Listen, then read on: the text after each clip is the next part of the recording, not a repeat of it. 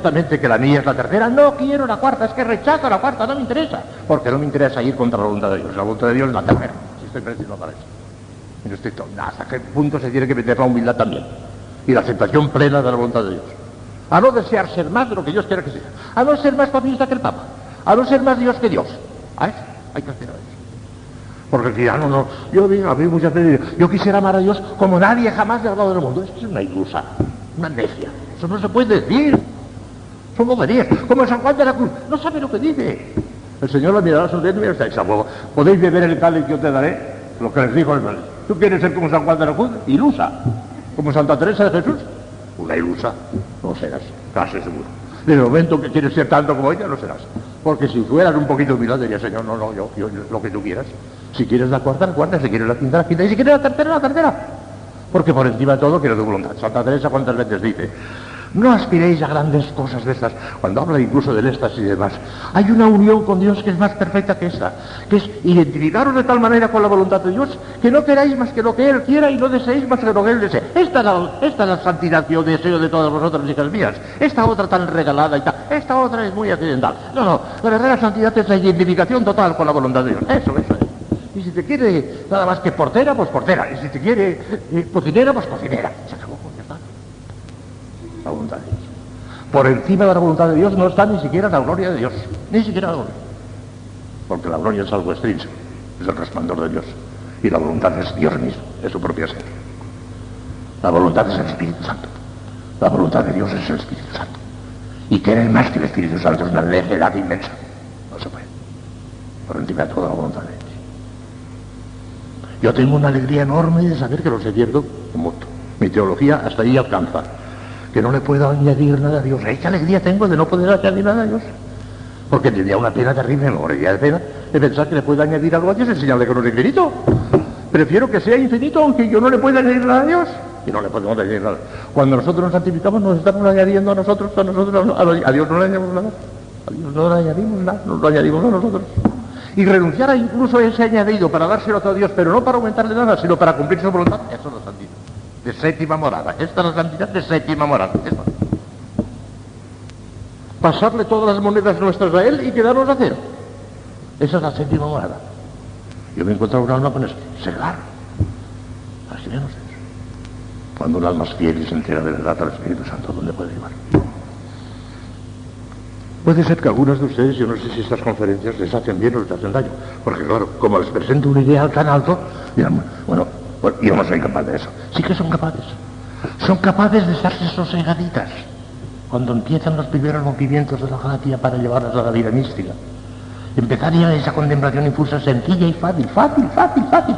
Porque yo mismo les estoy diciendo que no hagan grandes esfuerzos, que no hagan grandes esfuerzos. Les den tranquilitas. Sosiéguense, sosiéguense. Acepten aquello, todo el tiempo que ellos quieran. Años y años si Dios quiere, acéptenlo, pero con sosiego, con paz. Y estén amando a Dios con, con con paz, con sosiego, sin grandes esfuerzos. Es la contemplación que antesa. Si no le ponen obstáculos, esa contemplación cada vez irá siendo más intensa, más intensa, más intensa. Sin darse cuenta, pasarán ustedes a la cuarta, sin darse cuenta irán creciendo en la cuarta, sin darse cuenta pasarán a la quinta. Llegará un momento en que todas las veces que se ponen en oración, dice San Juan de la Cruz, ya como tienen el agua tan allegada que les llega ya hasta el borde de la boca, tienen de aquella pozo, ha subido tanto el agua que la tienen, enseguida que se ponen en oración, enseguida se encuentran en una paz de la contemplación incluso. El 90% de las veces que se ponen en oración, tienen una contemplación incluso cuando, cuando la consiguen, de verdad. Cuando se han dejado sosegar y el Señor les ha introducido nada más que en la cuarta morada. Desde el lunes hablaremos un poquito de las, moradas de Santa Teresa. Y a la cuarta morada de Santa Teresa, que entran casi todas las monjas. Habla con sus monjas, con las carmelitas a esta morada de Casuñas entran casi todas las monjas. Pero qué lástima que algunas, por no disponerse bien, por no humillarse lo suficiente, como bien, no pasan más allá. Pero que llegan a la cuarta casi todas. Que empiezan a tener contemplación infusa casi todas, lo dice Santa Teresa. Y es un hecho que se ve. Y yo estoy completamente convencido que aquí, no sé cuántas, pero que algunas tienen contemplación infusa, porque no hay duda. sí, están en la cuarta morada. Puede ser que alguna también esté en la quinta. Yo tengo bastante olfato y de sexta y de séptima no, no huelo. Hasta aquí. No, puede ser que sí. Sexta y séptima, quinta sí huelo. Quinta morada, aquí hay algunas. No huelo. Sí. Pocas. Hay más plata que oro. Y si son fieles a la gracia, esas al menos llegarán a la cumbre, esas al menos. Y pueden ser, se pueden acercar todas, cada vez más se pueden acercar para que no sean unas pocas coitas, sino unas muchitas. Podrían ser muchas. Porque llamadas estamos todos. Y si son fieles a la gracia, irán subiendo, subiendo, subiendo, subiendo, subiendo. Les leo por última vez la última conclusión que suena así. La mayor o menor altura que el alma deberá alcanzar dentro de la vida mística, dentro ya de la vida mística, dependerá conjuntamente del grado de fidelidad o de correspondencia por parte del alma y de la libre determinación de Dios según el grado de santidad a que la tenga predestinada. Dirán que insisto mucho en una cosa y que claro, porque ¿cómo no va a insistir? Como es tan amigo del que la escribió, pues por eso insiste tanto. Pero la fórmula la tiene usted es clarísima que la gracia alcance mío el desarrollo que me tenéis destinada desde toda la eternidad con vuestra voluntad antecedente y según la medida de la oración de Cristo. Si no se les ocurre la manera de decir las cosas, hagan el favor de leer una oración que es muy bonita, oración espléndida, y ahí tendrán la forma que, tienen que emplear. Ahí está, ahí está la fórmula que tienen que emplear. Es que no se le ocurre, ahí la tiene usted. Ya no la encontrará más perfecta. Yo creo, no se lo pregunté a él, pero yo creo que, esa oración la escribió por inspiración del Espíritu Es demasiado perfecta. Es bastante listillo, pero no tanto como parece. Sí, sí, sí. Vívanla, vívanla. Yo, yo no se la di a ustedes nada más que para que la lean. Vívanla. Y llegarán a la cumbre si la viven de verdad. Porque no solamente ese parrafito que ya vale por todos, ya, sino todo lo demás que viene después, es que ya no encontrarán ustedes una fórmula más, más precisa de lo que tienen que decir No la encontrarán es fruto de 20 o 25 años de estudio y de oración. Esto es una lucetita, un chispacito. No sé, eso no, ese me dijo que no había escrito de un tirón, sino que tardó 20 o 25 años. Mm. Claro. Eso está inspirado por el Espíritu Santo, no me cabe la duda. Y sé yo que eso, aunque lo sepa él, no le levanta ninguna vanidad en absoluto, precisamente porque ve que no soy yo, lo ve tan claro, tan claro, que no se le ocurre tener vanidad por haber escrito una cosa más perfecta que la de su Isabel de. El padre Bandera lo dice en su crítica, porque la de su Isabel es muy buena también. Pero se le oyó una cosa que es importantísima, que no habla de la Virgen. Y digo, y hablando con el Espíritu Santo, ese autordito le dice, y formad con María en nosotros a Jesús y formad con María en nosotros a Jesús. Eso se le olvidó sobre Isabel de Señor. Y es importantísimo. Aspiren a ser santas, pero de verdad, no de mentiras. Y para aspirar a ser santas de verdad. Porque esa fidelidad a la gracia que exigimos para que vaya subiendo es un don de Dios. Y el mayor don de Dios es esa fidelidad a la gracia. Y pensar que de ustedes brotará la fidelidad a la gracia sería el colmo de la soberbia y de la presunción. De ustedes no brotará jamás la fidelidad a la gracia. Tienen que dársela a Dios. Y por consiguiente, vea usted por dónde, después de 50 rodeos, volvemos a lo de siempre.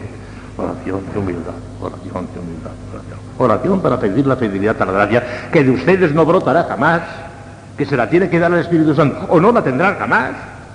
Oración para pedirla y humildad, porque si no tiene una humildad muy grande no se la dará el Espíritu Santo. Como no tenga, todo este edificio, hijas mías, séptima morada de Santa Teresa. Todo este edificio, hijas mías, es su fundamento humildad. Y si no es muy profundo ese fundamento, no lo levantará el Señor muy alto para que no se nos caiga. Ya bien dicho. Oración y humildad, oración y humildad, oración y humildad. No crean al que les diga otra cosa, está equivocado.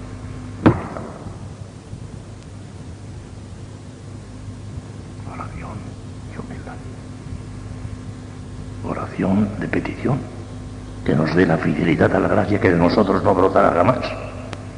Y humildad, porque si no tenemos humildad de verdad, de verdad. Yo quiero ser humilde, mentira, mentira, no quieres ser humilde. Cuando te chapan un poquitín ya estás saltando. ¿Qué vas a creer humilde? Eres una ilusa, no quieres ser humilde. Seamos en verdad, andemos en verdad. Estamos en la Orden de Santo Domingo, cuyo lema, como saben ustedes, veritas. Andemos en verdad por de Dios, no nos equivoquemos, no seamos ilusos. Humillémonos y el Señor nos lo dará todo.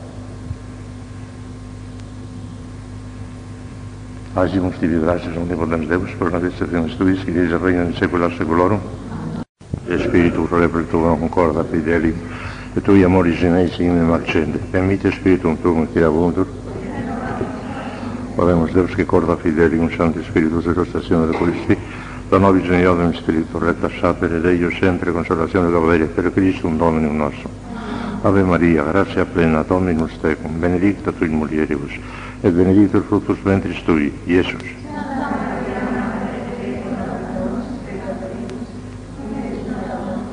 Gloria Patri et Filio de Espíritu Santo. Reina del Santísimo Rosario, San José, Santo Padre Domingo, Santa Teresa de Jesús. Bueno, pues ya saben lo que vamos a hacer estos cuatro últimos días que me quedan de estar aquí. Vamos a echar un vistazo rápido, a vista de pájaro, de las moradas de Santa Teresa. Y vean en primer lugar por qué justifico yo esta mirada general a todo el panorama de la vida espiritual tal como lo concibe Santa Teresa, que es como realmente existe en la inmensa mayoría de los casos. Fíjense cómo os digo. Cada alma sigue su propio camino hacia la santidad bajo la dirección e impulso supremo del Espíritu Santo. No hay dos fisonomías enteramente iguales en el cuerpo ni en el alma. En el cuerpo todos tenemos narices y ojos y demás, pero tenemos la cara distinta. A pesar de que tenemos los mismos elementos. El alma ocurre igual. No hay dos almas iguales. Y en el cielo no habrá dos bienaventurados iguales, ¿no? Con todo, los maestros de la vida espiritual han intentado diversas clasificaciones atendiendo a las disposiciones predominantes de las almas, que no dejan de tener su utilidad, al menos como punto de referencia, para precisar el grado aproximado de vida espiritual en que se encuentra una determinada alma. Este conocimiento tiene mucha importancia en la práctica, ya que la dirección que hay que dar a un alma que camina por los primeros grados de la vida espiritual es muy distinta de la que conviene a un alma más adelantada y más perfecta. Tres son, creemos, las principales clasificaciones que se han propuesto a todo lo largo de la historia de la espiritualidad cristiana. La clásica de las tres vías, purgativa, iluminativa y unitiva. La del doctor Angélico a base de los tres grados de, de caridad, porque hemos este año hablado de cómo la perfección cristiana consiste en la perfección de la caridad. Santo Tomás lo enfoca desde el punto de vista de la caridad. Caridad incipiente, caridad proficiente y caridad perfecta. Santo Tomás tiene esa clasificación. La del doctor Angélico, a base de los tres grados de principiantes aprovechados y perfectos en orden a la caridad, y la de Santa Teresa de Jesús en su genial Castillo Interior o Libro de las Moradas. Vamos a ver un poquito en eso, Libro de las Moradas. Resumiendo, reuniendo en una sola estas tres clasificaciones, nos parece que se puede proponer el siguiente cuadro esquemático de toda la vida cristiana. Y empiezo diciendo que aunque aquí está el cuadro esquemático completo, van ustedes a hacerme el favor, los que tengan la teología de la religión cristiana, de no adelantarse. No miren lo que diré mañana. Callen. Porque mañana diré muchas cosas que no están aquí. No se adelanten, no sean curiosos. Primero vamos a hablar de lo que Santa Teresa llama en la ronda del castillo. Dice Santa Teresa en las moradas primeras 1.5, dice, hay muchas almas que se están en la ronda del castillo, que son las que, que no les dan nada de entrar dentro, ni saben qué hay en aquel lugar tan precioso. Hay muchas almas que están en la ronda del castillo. Son, aquí yo pongo dos categorías, ausencia total de la vida cristiana en los grandes pecadores, o aquellas almas que no tienen más que un pequeño barniz cristiano, pero tan pequeñito que ni siquiera les hace entrar en la primera volada, que es la más imperfecta, ni siquiera en la primera, no fuera, en la ronda del castillo. Los grandes pecadores, Dios mío, eso mete miedo, mete miedo. Son las almas de los pecadores endurecidos, que viven habitualmente en pecado sin preocuparse de salir de él, ni poco ni mucho. La mayoría de ellos pecan por ignorancia o fragilidad, pero no faltan quienes se entregan al pecado por fría indiferencia y hasta por obstinada y satánica malicia. En algunos casos, ausencia total de remordimientos y voluntaria supresión de toda la devoción o recurso a Dios. Mire si llega a veces a un extremo satánico. Yo cito aquí dos casos. Aquel que dijo, yo no creo en la existencia del infierno, pero si lo hay y voy a él, al menos me dará el gustazo de no inclinarme nunca delante de Dios. Este sí, es satánico, eso es satánico. Y otro dijo, si a la hora de la muerte llama un sacerdote para confesarme, no me lo traigáis, Porque es que estaré delirando. Ahora que me doy cuenta digo que no quiero. Satán. Rechazan la gracia, el pecado contra el Espíritu Santo. Eso que en el Evangelio se dice, el pecado contra el Espíritu Santo. Rechazar la gracia, no la quiero, no me da la gana. Eso se condena. Serán pocos o muchos, pero eso se condena. Están condenados ya en vida. No tienen remordimiento. Y una vez veo uno en el periódico personas que sabe uno que están en ese plan porque atacan a la iglesia, porque hacen cosas que, que se ve que están en pecado mortal carísimo, se ve, y se van a decir, ¡ay, soy feliz! ¡Qué feliz soy! Y son felices hasta el día del mundo. No tienen ni remordimiento. Satánico. El Satanás ha apoderado de ellos y les hace felices en este mundo. Es que son, están tranquilos. Al menos así lo dicen, ¿eh? Puede ser que por dentro tengan el gusanillo, ¿eh? Pero dicen que están felices y puede ser que lo sean. Están felices se encontraron con un terrible chasco a la hora de la muerte condenados para siempre. Ah, nosotros, por la misericordia de Dios, estamos a una distancia infinita de hablar. Pero para tener una visión de conjunto hay que empezar por el principio, dice Santa Teresa, como veremos después. Los que tienen un barnet cristiano, tienen un poco de fe, pues tienen un barnet cristiano, pero no practican nada, ni poco, ni mucho. Nada, nada, no practica nada. Y esto a veces nos lo encontramos hasta en el confesionario, es terrible, nos ponen en unos aprietos a veces. Padre, hace 14 años que no me confieso. Lo primero que yo les pregunto es, ¿y qué es lo que hoy por fin le ha movido a usted para venir a confesarse? O es que dentro de unos días me caso y me han dicho que para casarse hay que confesarse. O sea, que no está arrepentido, lo explicaba. Es porque le han dicho que hay que, confesarse para casarse. Pero arrepentido ni hablar. Al día siguiente pegará otra vez. Si le faltan cuatro o cinco días, antes de llegar al matrimonio, ya habrá pecado cuatro o cinco veces más. No está arrepentido. Otra dice, no, es porque uno de mis niños va a hacer la primera comunión y quiero acompañarle. Pero si no hiciera el niño la primera comunión, les pasaría por la cabeza de confesarse. No están arrepentidos, no piden perdón, no están arrepentidos. Es una costumbre, una rutina que hay que hacerles. Otro, es que se muerto mi madre y me impresionó mucho y quiero aplicarle un sufragio. Pero si no se hubiera muerto su madre, no se confesarían ni se preocuparían de eso para nada. Claro, esto plantea un problema al sacerdote terrible. Porque no sé si ustedes sabrán que el sacerdote que absuelve a un penitente sin estar moralmente seguro, porque físicamente seguro no podemos estarlo nunca, pero sin estar al menos moralmente seguros de que está arrepentido, comete un pecado mortal el sacerdote. Por administrar sacrílegamente el sacramento, nos pone en un compromiso terrible. Y ahora mire usted, mire usted, y le explico esto, yo no puedo hacer esto. Como usted no me diga que está arrepentido, yo no le puedo absolver. Porque si cometería un pecado mortal y no me va usted a obligar a cometer a mí un pecado mortal, no puedo. Entonces impresionan un poquito. Yo hago un esfuerzo pastoral tremendo para ver si consigo arrancarles un poquito de arrepentimiento. Porque rarísima vez les niego la opción cuando me dicen, no, no, no, que no, que no, yo voy a dejar el pecado. No. Estar, por ejemplo, con una mujer que no era suya. Ah, no, no, yo no la dejo. Pues no le puedo resolver. Está en pecado mortal continuo y no quiere arrepentirse, no puedo resolverle. Alguna vez en esos casos extremos tenemos que dar la solución y la dejamos, no hay remedio. Cometeríamos un pecado mortal si lo resolviéramos.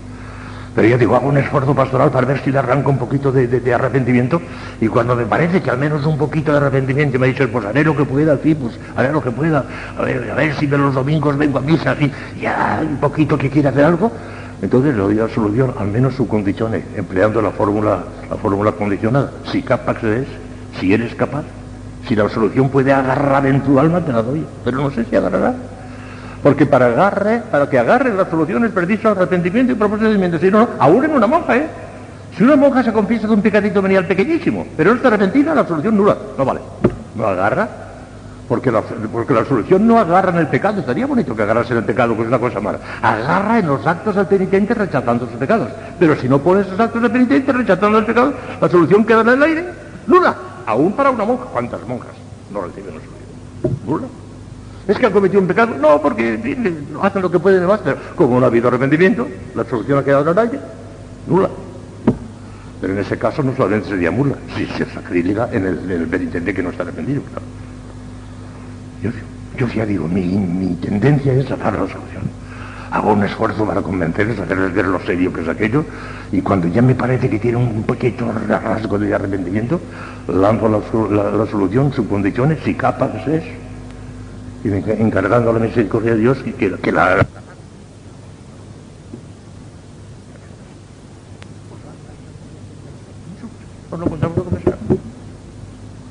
Tienen un barniz cristiano porque al fin y al cabo quieren confesarse aunque sea por la muerte, por el matrimonio, por la primera comunión, pero no hay exposición ninguna. Estos están en la ronda del castillo, están fuera, completamente fuera. No están ni en la primera morada, ni siquiera en la primera. Y eso que la primera es muy pobrecita, como verán hoy.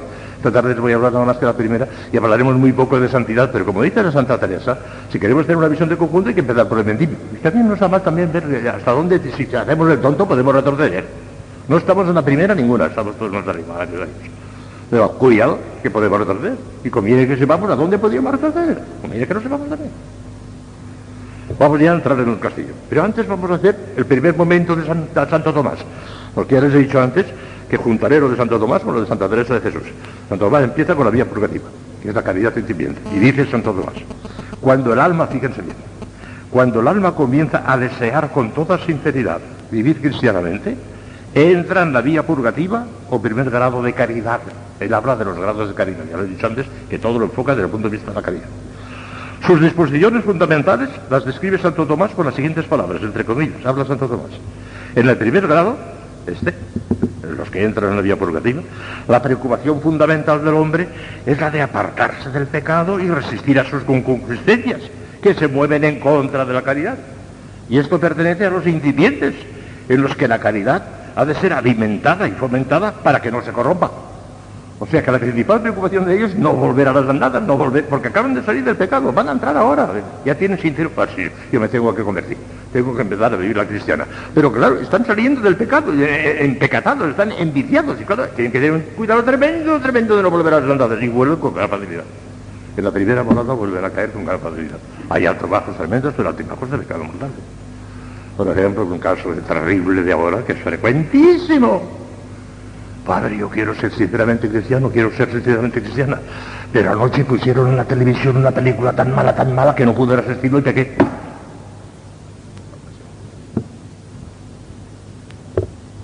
Que de las ocasiones. Yo les aquí no hay más que una solución. Apaguen la radio o tírenla la ventana. Ya está. Pero si se meten en la ocasión, como están flojos todavía, con lo que no facilita. Pues, bueno, la televisión está de un daño terribilísimo. Peor que el divorcio, peor que el aborto, peor la televisión. Porque la tiran en todas las aldeas y en todas las casas de, España, en todas. Hay gente que no tiene para comer, pero tiene para el televisor, lo tienen en todas las aldeas, en toda la televisión. Ya están un daño tremendo. Ah, la gran propaganda anticatólica que están haciendo los socialistas televisión. El daño es terribilísimo, terribilísimo. Y en los conventos algunos también, también, también, también. Y hacen un daño tremendo. A curas de frailes y a monjas. Que hay monjas insensatas que tienen la televisión sobre todo de vida activa casi todas. Un desastre. Para que en primer grado huir, huir de las ocasiones para mantenerse en pie, para mantenerse en estado de gracia, al menos, es lo menos que puede haber. Veamos cuáles son las disposiciones de, estas, de estas almas. Pero primero empecemos ya a leer algo de la santa, para que veamos. ah, santa es una cosa única. Ya En las rondas del castillo. Moradas, moradas primeras, número dos.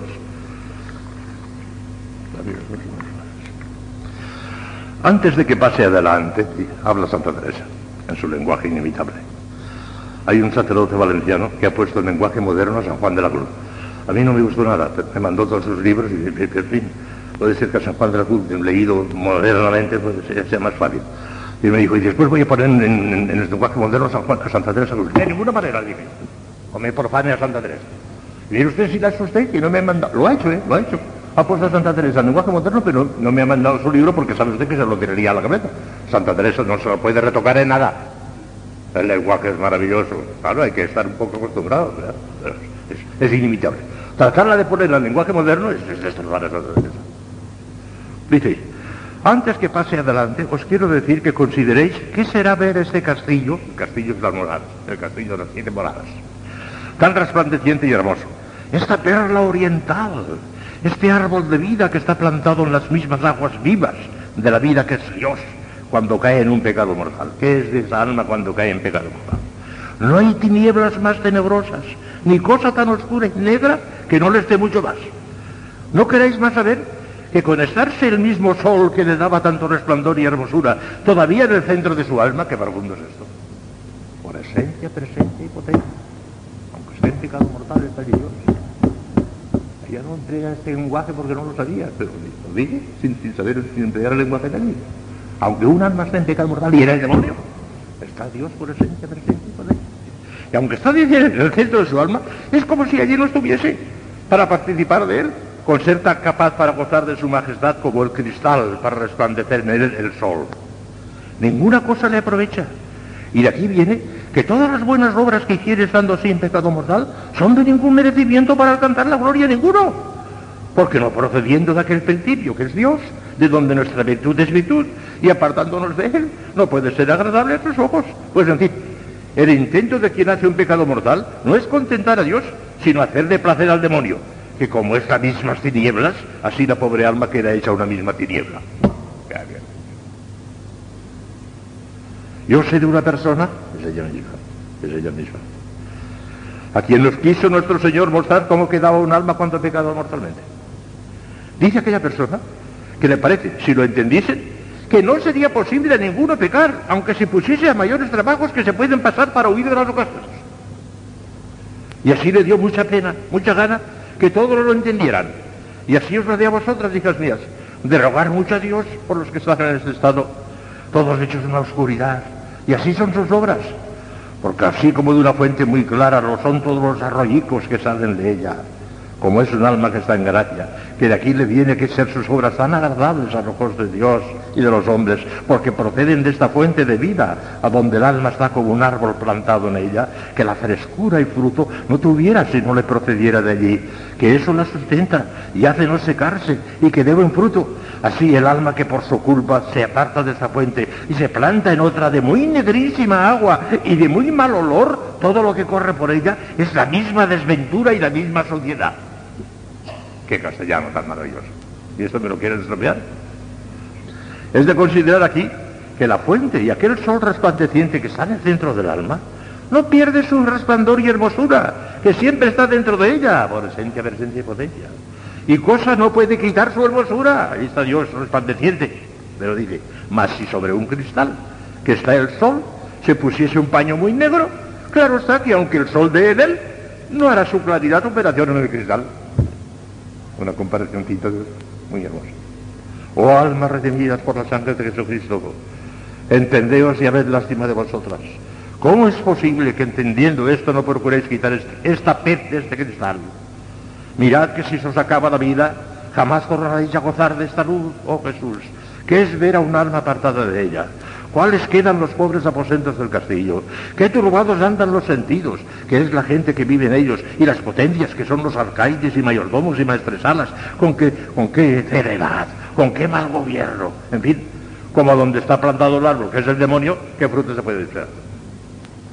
Oí una vez a un hombre espiritual que no se espantaba de cosas que hiciese uno que está en pecado mortal, sino de lo que no hacía. Dios por su misericordia nos libre de tan gran mal que no hay cosa mientras vivimos que merezca este nombre de mal sino esta, pues acarrea males eternos para seguir. Amén, es una, unas parrafadas preciosas en contra del pecado mortal. Eso es nuestro estar en la ronda del castillo. Los del barniz cristiano ya les he dicho lo que hacen. Se confiesan cuando hay matrimonio, cuando se van a casar, pero con unas disposiciones que nos meten en un apuro tremendo los pobres sacerdotes. Vamos a entrar en las primeras bolas del día, porque esto era la ronda del castillo. Y vamos a ver lo que nos dice la Santa las primeras horas. Segunda, uno, siete. Capítulo dos. No. Primera, primera, uno, siete.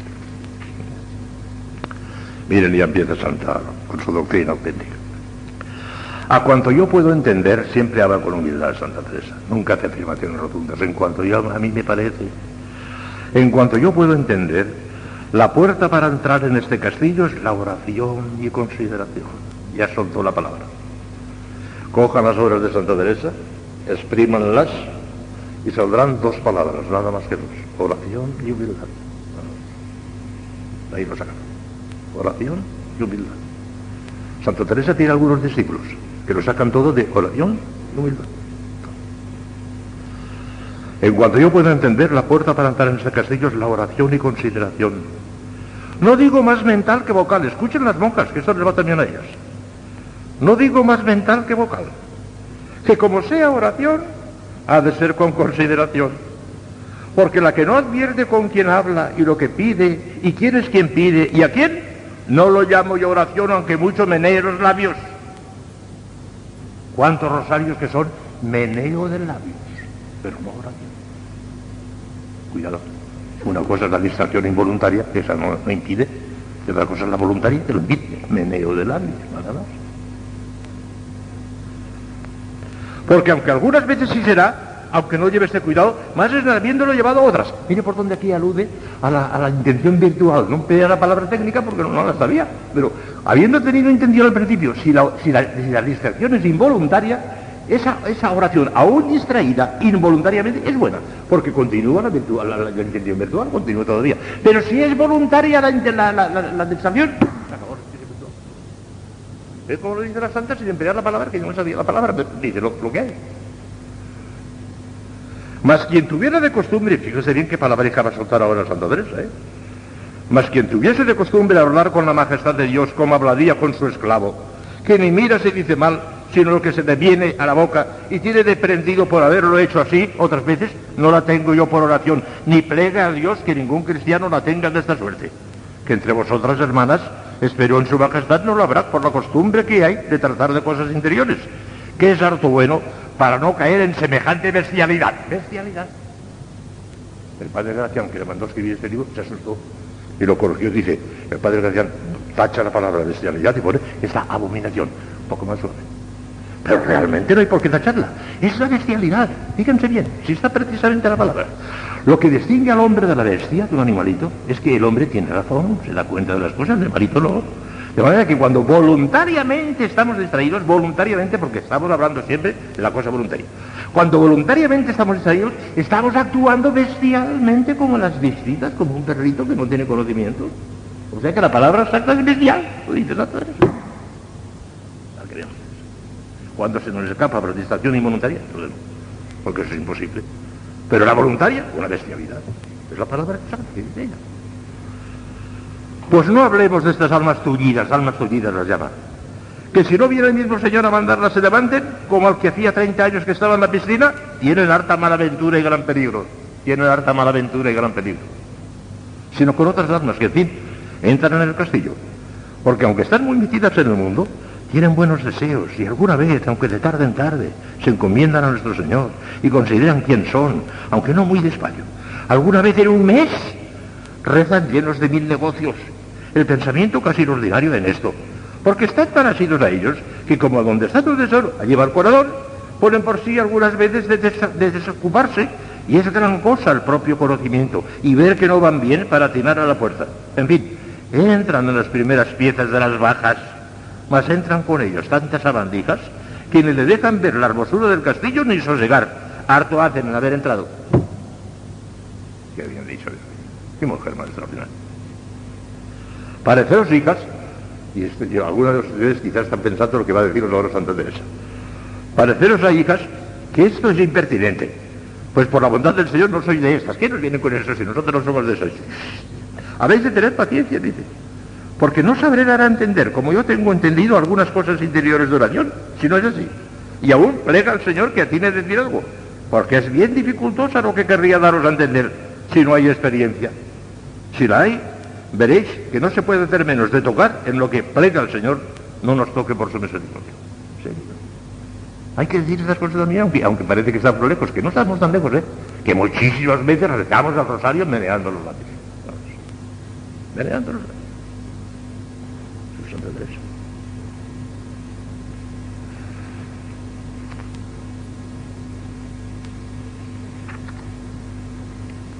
Ah, esto está muy bien, si lo que ah, yo tengo que saltar muchísimas cosas, no, tenemos tiempo de leerlo. Cuando puedan, después. Lean a Santa Teresa, por amor de Dios, de San Juan de la Cruz, déjense de librecos ya. Ya hay monjas que no están satisfechas y no tienen el último libreco casario de cualquier teologuillo tonto. Sí, sí, sí, sí. Mírese lo que dice aquí ahora Santa Teresa. Pues tornemos ahora a nuestro castillo de muchas moradas. No habéis de entender, no habéis de entender estas moradas una en pos de otra como cosa enhilada, sino poner los ojos en el centro, que es la pinta o palacio donde está el rey, y considerad como un palmito que para llegar a lo que es de comer tiene muchas coberturas que todos los sabrosos cercan. El palmito es una, hierbecita, una, plantita que se quitan todas las cosas y lo de dentro eh, eh, es lo que se come. Y hay que quitar todas esas cositas y lo que se come. Aquí acá, así acá. Alrededor de esta pieza están muchas. Y encima lo mismo, porque las cosas del alma siempre se han de considerar con plenitud y anchura y grandeza. Pues no le levantan nada que, que, capaces de mucho más que podemos considerar. Y a todas partes de ella se comunica este sol que está en este palacio. Esto importa mucho a cualquier alma que tenga oración, poca o mucha, que no la arrinconen ni aprieten. Dejen de andar por estas moradas arriba y abajo y a los lados. Pues Dios le dio tan gran dignidad, no se estrujen estar mucho tiempo en una pieza sola.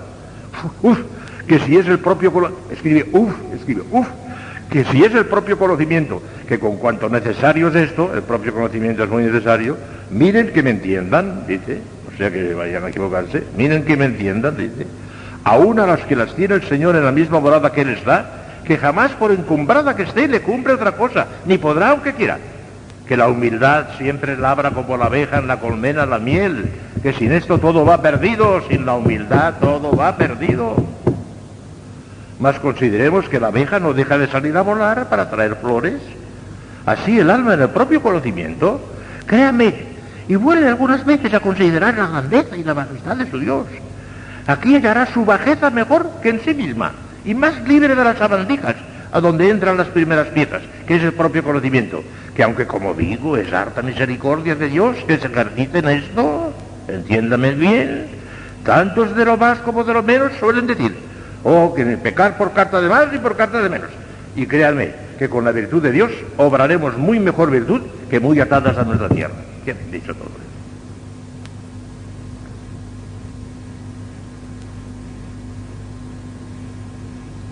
Por eso dijo, digo hijas, que pongamos los ojos en Cristo nuestro bien. Y allí deprenderemos, deprenderemos, qué palabra más bonita. Y allí deprenderemos la verdadera humildad. La verdadera humildad otra vez, y en sus santos, y ennoblecerse a el entendimiento, como he dicho, y no hará el propio conocimiento ratero y cobarde, que aunque esta es la primera morada, es muy rica y de tan gran precio que si se descabulla de las sabandicas que hay en ella, no se quedará sin pasar adelante. Terribles son los ardides y mañas del demonio, para que las almas no se conozcan ni entiendan sus caminos. De estas moradas primeras podré yo dar muy buenas señas de experiencia. Por eso digo que no consideren pocas piezas, sino un millón, porque de muchas maneras entran almas aquí, aunque unas y otras con buena intención. Mas como el demonio siempre la tiene tan mala, debe tener en cada una muchas legiones de demonios para combatir, para combatir que no pase de unas a otras. Y como la pobre alma no lo entiende, por mil maneras nos hace trampantojos. Lo que no puede tanto a los que están más cerca de donde está el rey, que aquí, como aún se están embebidas en el mundo y engolfadas en sus contentos y desvanecidas en sus rondas y pretensiones, no tienen la fuerza los vasallos del alma que son los sentidos y potencias que Dios le dio de su natural. Y fácilmente estas almas son vencidas, aunque anden con deseos de no vender a Dios y hagan buenas obras. Las que se vieron en este estado han menester acudir a menudo como pudieran a su majestad, tomar a su bendita madre por intercesora y a sus altos, para que ellos peleen por ellas que sus venga de Dios su majestad y que nos rodee por su misericordia. Amén. Precioso momento. Ya está eso. Conviene mucho para ver de entrar en las segundas moradas, para ver de entrar a las segundas moradas. Conviene mucho que procure dar de mano a las cosas y negocios no necesarios, cada uno conforme a su estado. ¿Qué es cosa que le importa tanto para llegar a la morada principal? Que si no comienza a hacer esto lo tengo por imposible y aún estar sin mucho peligro en la que está, aunque haya entrado en el castillo. Porque entre cosas tan ponzoñosas, una vez u otra, es imposible dejarlas de morder. Pues ¿qué sería, hijas, si a las que ya están libres de estos tropiezos como nosotras, y hemos ya entrado muy más adentro a otras moradas secretas del castillo, si por nuestra culpa tornáramos a salir a estas varaundas, como por nuestros pecados debe haber muchas personas que las ha hecho Dios mercedes y por su culpa las echan todas a perder. Acá libres estamos en lo exterior, en lo exterior sí porque están en la clausura. Pero en lo interior, prega al Señor que, que lo estemos y nos libre. Guardaos, hijas mías, de cuidados ajenos. Mirad que en pocas moradas de este castillo dejan de combatir los demonios. Verdad es que en algunas tienen fuerza las guardas para pelear, como creo dicho que son las potencias. Mas es mucho menester no nos descuidar para entender sus ardides y que no nos engañe hecho ángel de luz. Pablo dice que a veces los demonios se disfrazan ángel de luz. que hay una multitud de cosas con que nos puede hacer daño entrando poco a poco y hasta haberle hecho no lo entendemos. Ya os dije otra vez que es como una lima sorda, que hemos menester entenderle a los principios. Quiero decir, alguna cosa para mejor a entender. Y ahora digo dos o tres cositas con las cuales terminaremos ya. Y algunas tentaciones y algunas impertinencias de algunas monjas. Mire usted lo que dice. Ponen una hermana, bravos ímpetus, qué palabra es, bravos ímpetus. Ponen una hermana, bravos ímpetus de penitencia, que le parece no tiene descanso sino cuando se está atormentando. Este principio bueno es mas si la priora ha mandado que no hagan penitencia sin licencia, y le hace parecer que en cosa tan buena bien se puede atrever y escondidamente se da tal vida que viene a perder la salud y no hacer lo que manda su regla, ya veis en qué paró este bien. Por no me lo voy a decir. La obediencia vale más que. Otra tentación cita de las monjas. Pone a otra un cero de la perfección muy grande. Esto muy bueno es mas podría venir de aquí que cualquier faltita de las hermanas le pareciese una gran quiebra y un cuidado de mirar si las hacen y acudir a la priora. Y aún a las veces podría ser no ver las suyas por el gran celo que tiene de la religión. Como las otras no entienden lo interior, hace de buena fe, y ven el cuidado, podría ser no lo tomar también. Lo que aquí pretende el demonio no es poco, que es enfriar la caridad y el amor de unas con otras, que sería gran daño. Entendamos, hijas mías, que la perfección verdadera es amor de Dios y del prójimo. Y mientras con más perfección guardáramos estos dos mandamientos, seremos más perfectas. Toda nuestra regla y constituciones no sirve de otra cosa, sino de medios para guardar esto con más perfección. Dejémonos de ceros indiscretos, que nos pueden hacer mucho daño. Cada una se mire así, porque en otra parte os he dicho harto de esto, ya no me alargo aquí, porque lo he dicho mucho extensamente en el camino del perfil. Importa tanto, termina ya este amor de unas con otras, que nunca querría que se os olvidase. Porque de andar mirando en las otras unas naderías, que a las veces no serán ni siquiera imperfección, sino como sabemos poco, quizá lo echaremos a la peor parte, puede el alma perder la paz y aún inquietar a la de las otras. Mirad si costaría cara la perfección. También podría el demonio poner esta tentación con la priora y sería más peligrosa. Para esto es menester mucha discreción, porque si fuesen cosas que van contra la regla y constitución, es menester que no todas las veces se echa buena parte, sino avisarla. Y si no se enmendaren, al prelado. Esto es caridad. Y también con las hermanas, si fuese alguna cosa grave. Y dejarlo todo por miedo, si es tentación, sería la misma tentación. Qué, equilibrada, qué equilibrada, qué equilibrada. Mas hace advertir mucho, porque no nos engañe el demonio, no lo tratar unas con otras, que de aquí puede sacar el demonio gran ganancia y comenzar costumbre de murmuración, sino con quien ha de aprovechar, como tengo dicho. Aquí, gloria a Dios, no hay tanto lugar, como se guarda tan continuo silencio. Más bien es que estemos sobre aviso. No hay tanto lugar de murmuraciones porque se guarda mucho silencio. Cuidado, que el silencio es una cosa muy buena incluso para evitar las faltas de caridad. Que muchas veces, precisamente a propósito de falta de silencio, ha faltado la caridad. Las dos cosas juntas. El silencio es necesario. Decía San Ignacio de Loyola, gran santo, lástima que no hayamos podido hablar de él, porque tengo que hablar de otras cosas y no tengo tiempo de todo. San Ignacio de Loyola decía, si tuviera que poner en marcha una orden relajada y volverla a ponerla en fervor, lo periodísimo que exigiría, exigiría un silencio riguroso de día y de noche. Sin el silencio no se puede hacer nada. Sin recogimiento, sin oración, y sin, silencio no puede haber recogimiento en oración. Para que el silencio es importantísimo, hijas mías, que es una sabandija que está fuera de la ronda del castillo, si no lo guardamos, sí, y entrará. Y si entra esa sabandija y hace perder el silencio, se nos desmoronará casi todo, es importantísimo. Para que vean, hoy no hemos hablado de santidad, y sin embargo, a pesar de que la primera monada es muy imperfecta, es, calderilla pura, todo esto es calderilla, pero esa calderilla es necesaria también, hijas mías, hay que tenerla en cuenta. Ya hablaremos, mañana segundas y terceras monadas, uy, ahí ya nos veremos más de uno, en las segundas y terceras.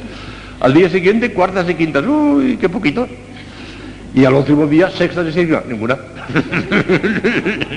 de manera que a ver ustedes si nos falta todo el día. No despedimos la calderilla, que también tiene su importancia la calderilla, también tiene su importancia. Hasta mañana, si Dios quiere. Hagi mosti vibraces omnipotens Deus, por universos de destruís, y vis reinos in seculo a seculorum. Beni Santo Spiritu Re, perdoa ancora da fidelium, e tu amori sinai sinem accende, e mite Spiritum Tuum imperiabuntur. Oremos Deus que guarda fidelium et Sancti Spiritus et ostasione loquisti, da nobis in eum Spiritu Recta sapere Deius sempre consolazione dovere per Christum Dominum nostro. Ave Maria, gratia plena Dominus Tecum, benedicta tu in mulieribus, et benedictus frutos ventris tui, Iesus. Amen.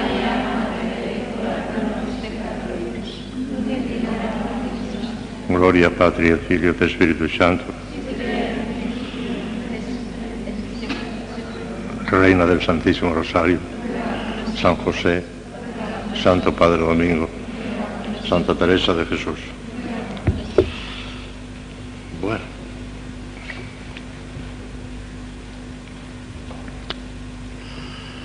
Pues vamos esta tarde a hablar un poquito de las segundas y terceras moradas. De las segundas las despacharé enseguida porque, por, como verán, por la misericordia de Dios, creo que todos nosotros las hemos superado también.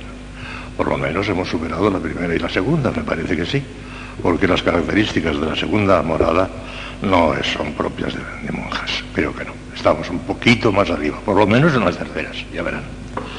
Vamos a ver qué les pasa a las de las segundas moradas. Aquí hay un pequeño resumen y después les leeré algún parrafito de la Santa, pero poco, para pasar enseguida a las terceras que son más importantes.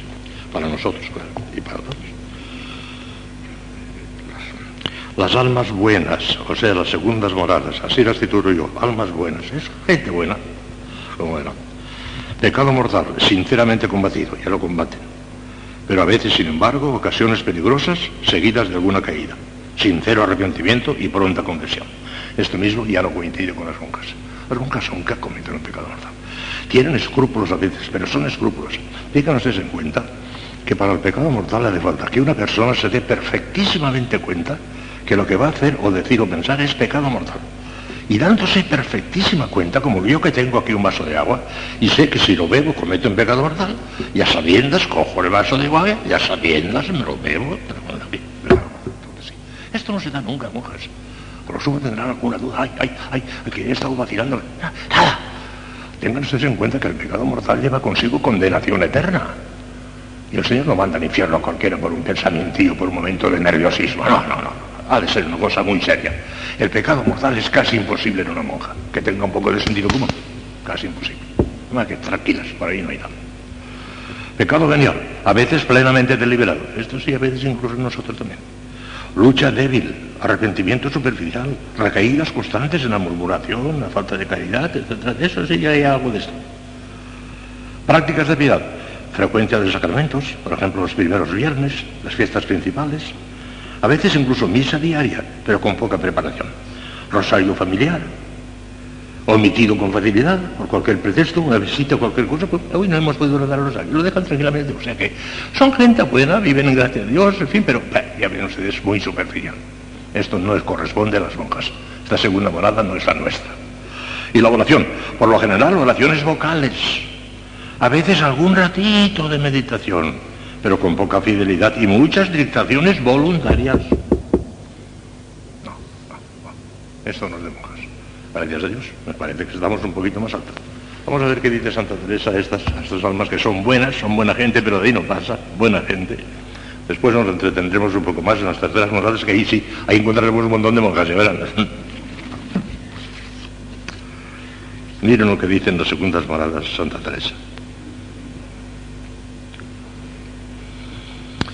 Siempre esté con aviso le dice a una que está en las segundas moradas, de no se dejar vencer, porque si el demonio la ve con una gran determinación de que antes perderá la vida y el descanso y todo lo que le ofrece que tornara a la pieza primera, muy más pronto la dejará. Sea varón, y no de los que se echaban a beber de buzos cuando iban a la batalla, no me acuerdo con quién, es aquel episodio de Gedeón, que los que se echaron a beber, esto no me vale, en cambio los que cogieron un poquito de agua, ese les valía sino que se determine que va a pelear con todos los demonios y que no hay mejores armas que las de la cruz, que no hay mejores armas que las de la cruz. Aunque otras veces he dicho esto, importa tanto que lo torno a decir aquí. Es que no se acuerde aquí, eh, cuidado, que eso que es una tentación de, incluso de monjas, que no se acuerde que hay regalos en esto que comienza. Hay gente que, enseguida quiere estar llena de sentir la experiencia divina, sentir enseguida a Dios, sentirse llena de consuelos, de deleites espirituales. Eso es gula. Torno a decir aquí que no se acuerde de que hay regalos en esto que comienza, porque es muy baja manera de comenzar a labrar un tan precioso y grande edificio. Y si comienzan sobre arena, darán con todo el suelo. Nunca acabarán de andar disgustados y tentados, porque no son estas las moradas a donde se llueve el maná. El maná es la contemplación. Están más adelante, a donde todo sabe a lo que quiere un alma, porque no quiere sino que lo que Dios quiere.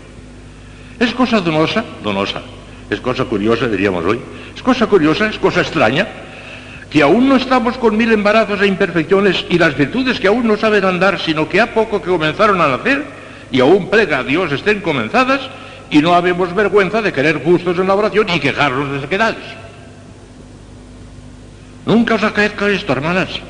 Abrazaos con la cruz que vuestro esposo llevó sobre sí y entended que esta ha de ser vuestra empresa. La que más pudiere padecer, que padezca más por él y será la mejor librada. Lo demás, como cosa accesoria, si os lo diera el Señor, dadle muchas gracias. O esenciales a, parecernos a Cristo, llevar la cruz, con gustos o sin gustos, con consuelos o sin consuelos. Pareceros a que para los trabajos exteriores, bien determinadas estáis con que os regale Dios en lo interior. Su majestad sabe mejor lo que nos conviene. No hay para qué le aconsejar lo que nos ha de dar, que nos puede con razón decir que, que no sabemos lo que pedimos, como dijo a los cebedeos. Toda la pretensión de quien comienza oración, fíjense, toda la pretensión de quien comienza oración, y no se olvide esto, que importa mucho, insiste la santa, que importa mucho, Toda la pretensión de quien comienza oración, y no se olvide esto que importa mucho, ha de ser trabajar y determinarse y disponerse con cuantas diligencias pueda a hacer su voluntad conformar con la de Dios. Y como diré después, está muy cierta, que en esto consiste toda la mayor perfección que se puede alcanzar en el camino espiritual.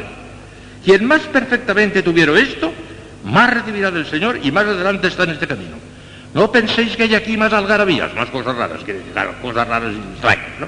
No penséis que hay aquí más algarabías, ni cosas no sabidas y entendidas, que en esto consiste todo nuestro bien.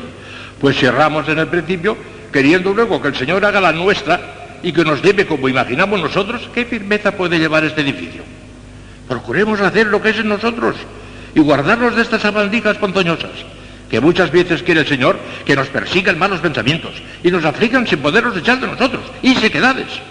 Y aún algunas veces permite que nos muerdan para que nos sepamos mejor guardar después y para probar si nos pesa mucho de haberle ofendido. Bien dicho, bien dicho. A veces permite ciertas caíditas, que nos han pegado mortal, para, para confundir nuestro orgullo, para que escarmentemos y para que tengamos un poco más de cuidado. Lo permite el Señor. El Señor nunca permite los males sino para sacar mayores bienes. Eso ya lo sabemos de siempre, siempre. Por eso no os desaniméis si alguna vez cayereis para dejar de procurar ir adelante, que aún de esta caída sacará Dios bien, como hace el que vende, el que, como hace el que vende la triaca para probar si es buena, que bebe la ponzoña primero. Cuando no viésemos otra cosa, más que nuestra miseria y el gran daño que nos hace andar derramados, sino en esta batería que se pasa para tornarnos a recoger, bastaba. Bueno, pues a las segundas ya no les dije, les dije muchas cosas. Sería importante, importante, ya no es. Vamos a insistir en las terceras, que es así. Esa nos fija muy de cerca, como verán, muchísimas monjas, y luego no digamos, a mí me parece que no llega yo, y ya veremos a ver. Terceras moladas. Se titula Las almas piadosas, las almas piadosas, es algo más que las almas buenas. Las anteriores eran las almas buenas, estas son las almas piadosas, ya son piadosas, algo más que buenas, piadosas. Y vean las características, vean las características. El pecado mortal, rarísima vez Vivo arrepentimiento, confesión inmediata, precauciones para evitar las recaídas. Este primer aspecto me parece que no se dan las monjas tampoco, porque ni rarísima vez. Yo creo que una monja que, tenga media vocación, nada más que media vocación y demás, está incapacitada para el pecado mortal. No me cabe en la cabeza que se dé cuenta de que ese vaso está prohibido bajo pecado mortal y se lo beba tranquilamente. No se lo bebe. No, tendrá cierta vacilación, cierta duda, cierta lo que quieran ver. No hay pecado mortal. Y cuando tengan alguna dudilla, hagan una condición y comulguen. Que muchas veces lo que quiere el demonio es quitarles la paz para que no comulguen. Es difícil que una monja cometa un verdadero pecado mortal que lleva consigo la condenación eterna. Y usted es gordo. Cuidado. La verdad es que esto primero no, no coincide con monjas. Ni rarísima vez siquiera. Pecado venial es decir, y aún así dice, sinceramente combatido. Examen particular, pero con poca constancia y escaso fruto. Debería hacer un examen particular para ir combatiendo el pecado venial. Ya, y hay una lucha contra el pecado venial. Almas piadosas. Prácticas de piedad, misa y comunión diarias. Están las monjas clarísimas. Pero con cierto espíritu de rutina, que también lo tenemos a veces. Confesión semanal, con escasa enmienda de los defectos, que también es verdad. Rosario en familia, rosario en comunidad. Visita al Santísimo, pues no faltaba más. Dos horas de visita al Santísimo en oración tal. Vía crucis semanal o algo parecido. Y todo esto es cosa de monjas ya. ¿eh? Esto es cosa de monjas. Oración, meditación diaria, pero sin dar empeño en hacerla bien. Monjas. Muchas distracciones, monjísimas. Omisión fácil, esto ya no tanto. Omisión fácil sobre todo cuando surgen sequedades u ocupaciones que se hubieran podido evitar sin faltar a los deberes del propio Estado. Con frecuencia, oración afectiva, ya empieza la oración afectiva. Aquel estarse sosegadamente, calladamente, amando a Dios, no con aquel pensar, sino con aquel amar. Ya empieza, ya empieza, ya empieza. Ya empieza el primer chispacito de contemplación infusa, y empieza. Ya sé que están tranquilas, en paz, amando a Dios, oración afectiva. Es mucho mejor aquel amar que aquel pensar. Aquel pensar es muy pesado. Pero aquel amar es mucho más tranquilo, mucho más sosegado, sin apretar los nervios, sin ponerse nerviosa, con suavidad, con sosiego. Ya empieza, ya empieza, ya empieza el primer chispacitos de una contemplación infusa que vendrán enseguida en la cuarta Con frecuencia, oración afectiva, que tiende a simplificarse cada vez más. Comienza la noche del sentido como tránsito a la vida iluminativa y a la vida mística. Eso es lo tercero. Bueno, hay muchísimas cosas de monjas Vamos a ver qué dice Santa Teresa, que nos dirá cosas muy importantes en la tercera morada. No puedo leerlas todas, por eso yo estos días les voy a leer algún parafito de la Santa para engolosinarlas, como diría ella, y para que se, para que se decidan a leer y meditar a Santa Teresa, porque hay muchísimas cosas que no les podré comentar porque no tenemos tiempo y es una lástima tremenda. Lean a Santa Teresa. El camino de perfección lo debían de tener obligatoriamente de lectura en el refectorio. Una maravilla, lo que tiene que hacer una monja porque se dice a las monjas viene de perfección. Su vida, su vida es una maravilla también. Y la, la maravilla de las maravillas son moradas. La obra mejor de Santa Teresa. Vean lo que dice en las quintas moradas. Tiene dos capítulos. Vean el título del capítulo primero. Dice, trata de la poca seguridad que podemos tener mientras se vive en este destierro, aunque el Estado sea subido. ¿Y cómo conviene andar con temor? Y hay algunos buenos puntos. Esto lo puso ella y hay algunos buenos puntos. Ella lo puso. Y comienza. A los que por la misericordia de Dios han vencido estos combates, que acaba, de hablar en la segunda morada, han vencido estos combates y con la perseverancia entrado en las terceras moradas, ¿qué les diré sino bienaventurado el varón que teme al Señor? Salmo 111.1. ¿No ha sido poco hacer su majestad que entienda yo ahora qué quiere decir en romance este verso del Salmo que acabo de citar? según soy torpe en este caso. Por cierto, con razón le llamaremos bienaventurado, pues si no torna atrás, a lo que podemos entender, lleva camino seguro de salvación. Aquí veréis, hermanas, lo que importa vencer las batallas pasadas, porque tengo, por cierto, que nunca deja el Señor de ponerle en seguridad de conciencia, que no es poco bien. Digo en seguridad y dije mal, que no la hay en esta vida, y por eso siempre entended que digo, si no torna a dejar el camino comenzado. Pero ya hay una tranquilidad, ya, y alguna persona ya dice yo, yo creo que estoy, que estoy, estoy en camino de salvación. Dios me ha predestinado para salvarme. Ok, lo siente. Ya, perder la Verás lo que va diciendo. Aquí nos dirá cosas muy buenas, muy buenas. Tornando a lo que os comencé a decir de las almas que han entrado en las terceras moradas, porque he dicho unas cuantas cosas muy buenas, pero no hay, tiempo para comentarlas. Tornando lo que dije de los que han entrado en las terceras moradas, que no las ha hecho el Señor pequeña merced, en que hayan pasado las primeras dificultades, sino muy grande. De estas, por la bondad del Señor, creo hay muchas en el mundo. Creo hay muchas en el mundo. Ella cree que hay muchas almas de las terceras moradas en el mundo, en el mundo incluso, ¿eh? cuanto más en los conventos aún en el mundo. Cree ella que hay muchas almas que están en las terceras moradas en el mundo. Y las hay. En el mundo hay gente seglar es muy piadosa, pero muy piadosa, y que cumple todas estas cosas, incluso a veces corregidas y aumentadas. Muy bien. Hay muchas de estas. Por la bondad del Señor, creo que hay muchas en el mundo. Son muy deseosas de no ofender a, su majestad, ni aún en los pecados veniales. Se guardan de ellos y de hacer penitencia amigas. Sus horas de recogimiento. Gastan bien el tiempo. Ejercítanse en obras de caridad con los prójimos. Muy concertadas en su hablar y vestir y gobierno de casa, los que la tengan. Cierto estado para desear. Y que al parecer no hay por qué se les niegue la entrada hasta la postrera morada. Ni se la negará el Señor. Si ellos quieren, qué linda disposición es esta para que les haga todo el merced. Prometen la séptima morada, la cumbre. Si se portan bien en esta, no vuelven atrás. Claro, ella no tiene en cuenta ahí el tope de la predestinación, eso no, ella no tiene en cuenta. Pero, en fin, de suyo, eh, eh, si, no vuelven atrás, el Señor les dirá llevando, llevando, llevando, se paran a la cumbre. Oh Jesús, continúa. ¿Y quién dirá que no quiere un tan gran bien, habiendo ya en especial pasado por lo más trabajoso?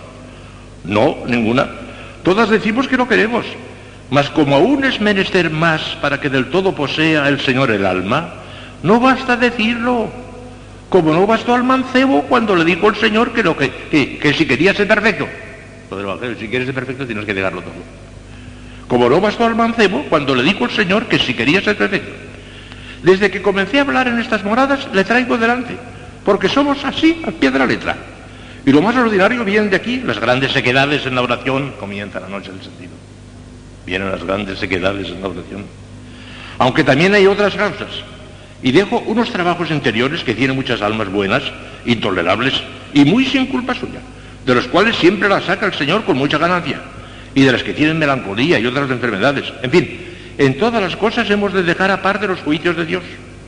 De lo que yo tengo para mí, que es lo más ordinario, es lo que he dicho.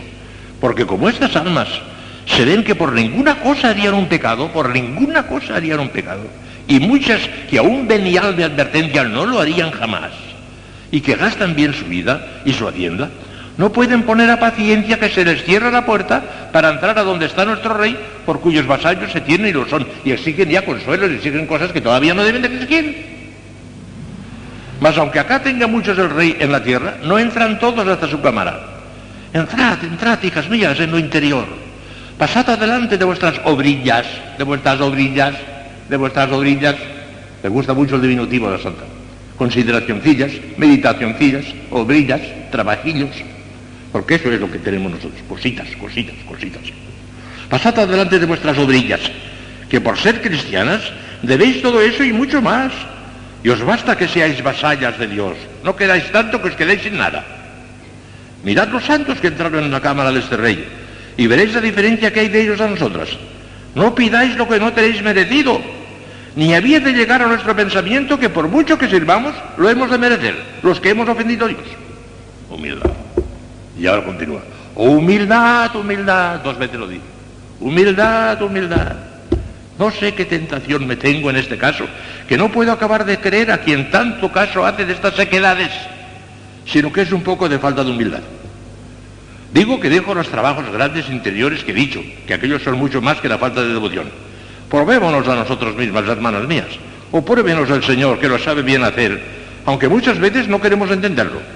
Y vengamos a estas almas tan concertadas, veamos qué hacen por Dios, y luego veremos cómo no tenemos razón de quejarnos de su majestad. Porque si le volvemos las espaldas y nos vamos tristes como el mancebo del Evangelio, cuando nos dice lo que hemos de hacer para ser perfectos, ¿qué queréis que haga su majestad? Que ha de dar el premio conforme al amor que le tenemos. Y este amor, hijas, no ha de ser fabricado en nuestra imaginación, sino probado por obras, obras. Y no penséis que es menester nuestras obras, que ha menester nuestras obras, sino la determinación de nuestra voluntad. Dios no necesita nuestras obras.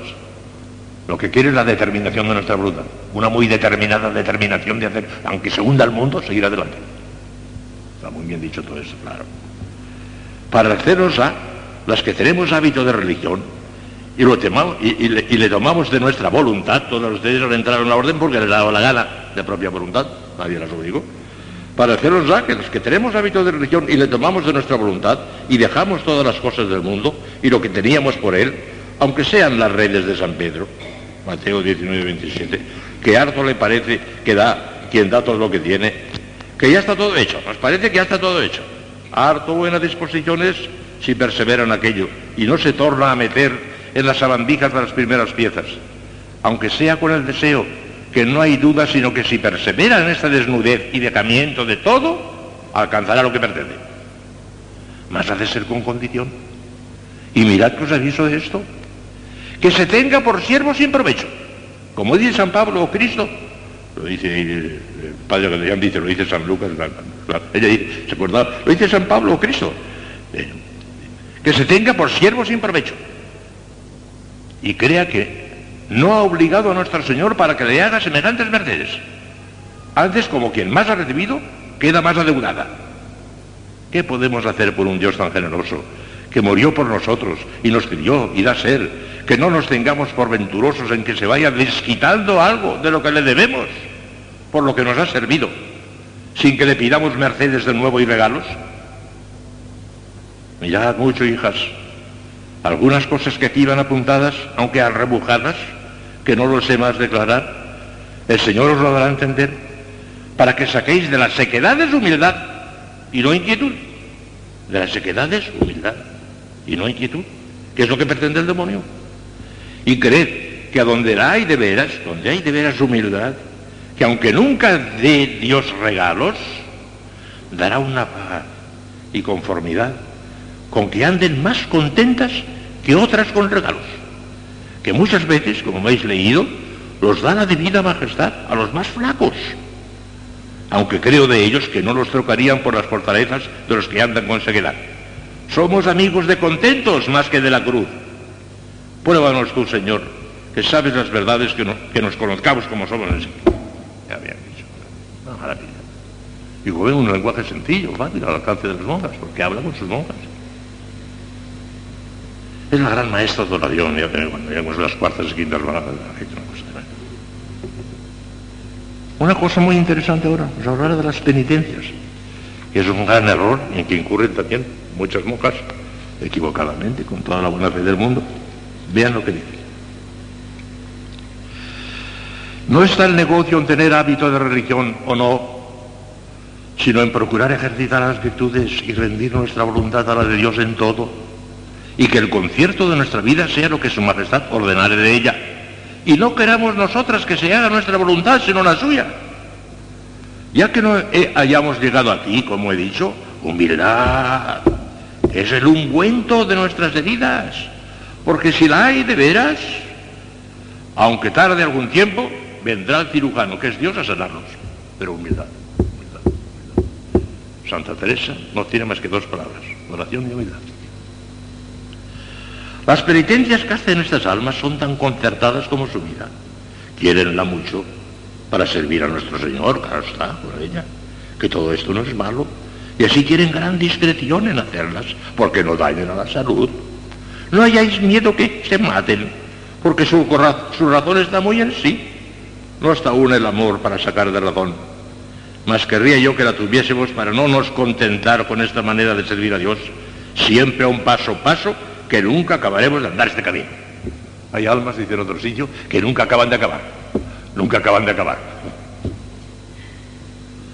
Y como a nuestro parecer siempre andamos y nos cansamos, porque creed que es un camino abrumador, harto bien será que no nos perdamos. Mas pareceos, hijas, siguiendo una tierra desde otra, pudiésemos llegar en ocho días, ¿os parece que sería bueno andarla en un año por ventas y nieves y aguas y malos caminos? ¿No valdría más pasarlo de una vez? Porque todo esto hay y peligros de serpientes. Oh, qué buenas señas podré yo dar de esto. Y plegue a Dios que haya pasado de aquí, que hartas veces me parece que no. Ella sabía de ventas y malas posadas y todas esas cosas. Y plegue a Dios que haya pasado de esto, que hartas veces me parece que no. Escribe esto cuando ya estaba en la séptima morada, pues ya estaba, llevaba ya 20 años en la séptima morada cuando escribe esto. Como ven, son cosas magníficas. Pero ahora todavía nos da una cosa hermosísima y terminamos, porque van a ser las, siete y vamos a tener misa. Como vamos con tanto seso, todo nos ofende, porque todo lo tememos, y así no osamos pasar adelante, como si pudiésemos nosotras llegar a estas moradas y que otros anduviesen en el camino. Pues no es esto posible, esforcémonos, hermanas mías, por amor del Señor. Dejemos nuestra relación y temores en sus manos Olvidemos esta flaqueza natural que nos puede ocupar mucho. El cuidado de estos cuerpos, ténganlo los prelados, allá se avengan. Nosotras de solo caminar a prisa para ver esta Señor, que aunque el regalo que tenéis es poco o ninguno, el cuidado de la salud nos podría engañar. Cuanto más que no se tendrá más por eso, yo lo sé, y también sé que no está el negocio en lo que toca al cuerpo, que esto es lo de menos, que el caminar que digo es con una grande humildad, que si habéis entendido, aquí creo está el daño de las cosas de las que no van adelante, sino que nos parezca que hemos andado pocos pasos y lo creamos así, y creamos los que andan nuestras hermanas nos parezcan muy presurosos, y no solo deseemos, sino que procuremos nos tengan en la más ruin de todos río rojo.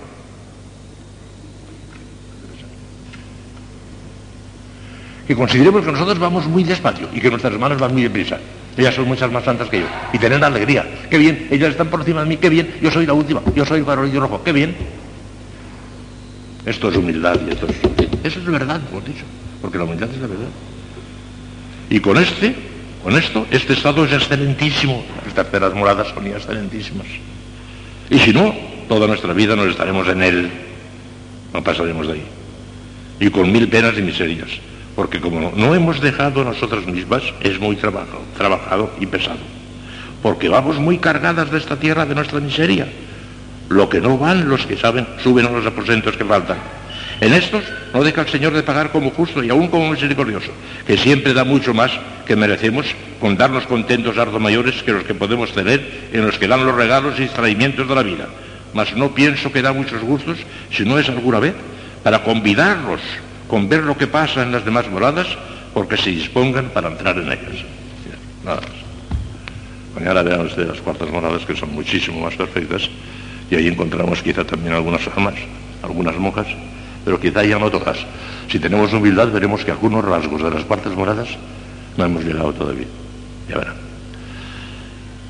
Hagimos de gracias único de los Deus, por hizo reino en seculorum. Bueno, ya está. Spiritu repertuum corda fidelium, et tui amoris in medicinum accende, e mite spiritum tuum creabuntur. Oremos Deus que corda fidelium, Santo Spiritu de restazione locuisti, da nobis de alto Spiritu recta sapere, Deo sempre consolazione covere, per Christum Dominum nostro. Ave Maria, gracia plena, Dominus tecum, benedicta tui mulieribus, et benedictus fructus ventris tui, Iesus.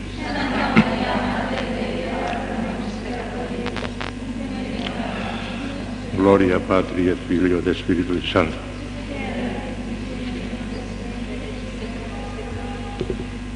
Reina del Santísimo Rosario, San José, Santo Padre Domingo, Santa Teresa de Jesús.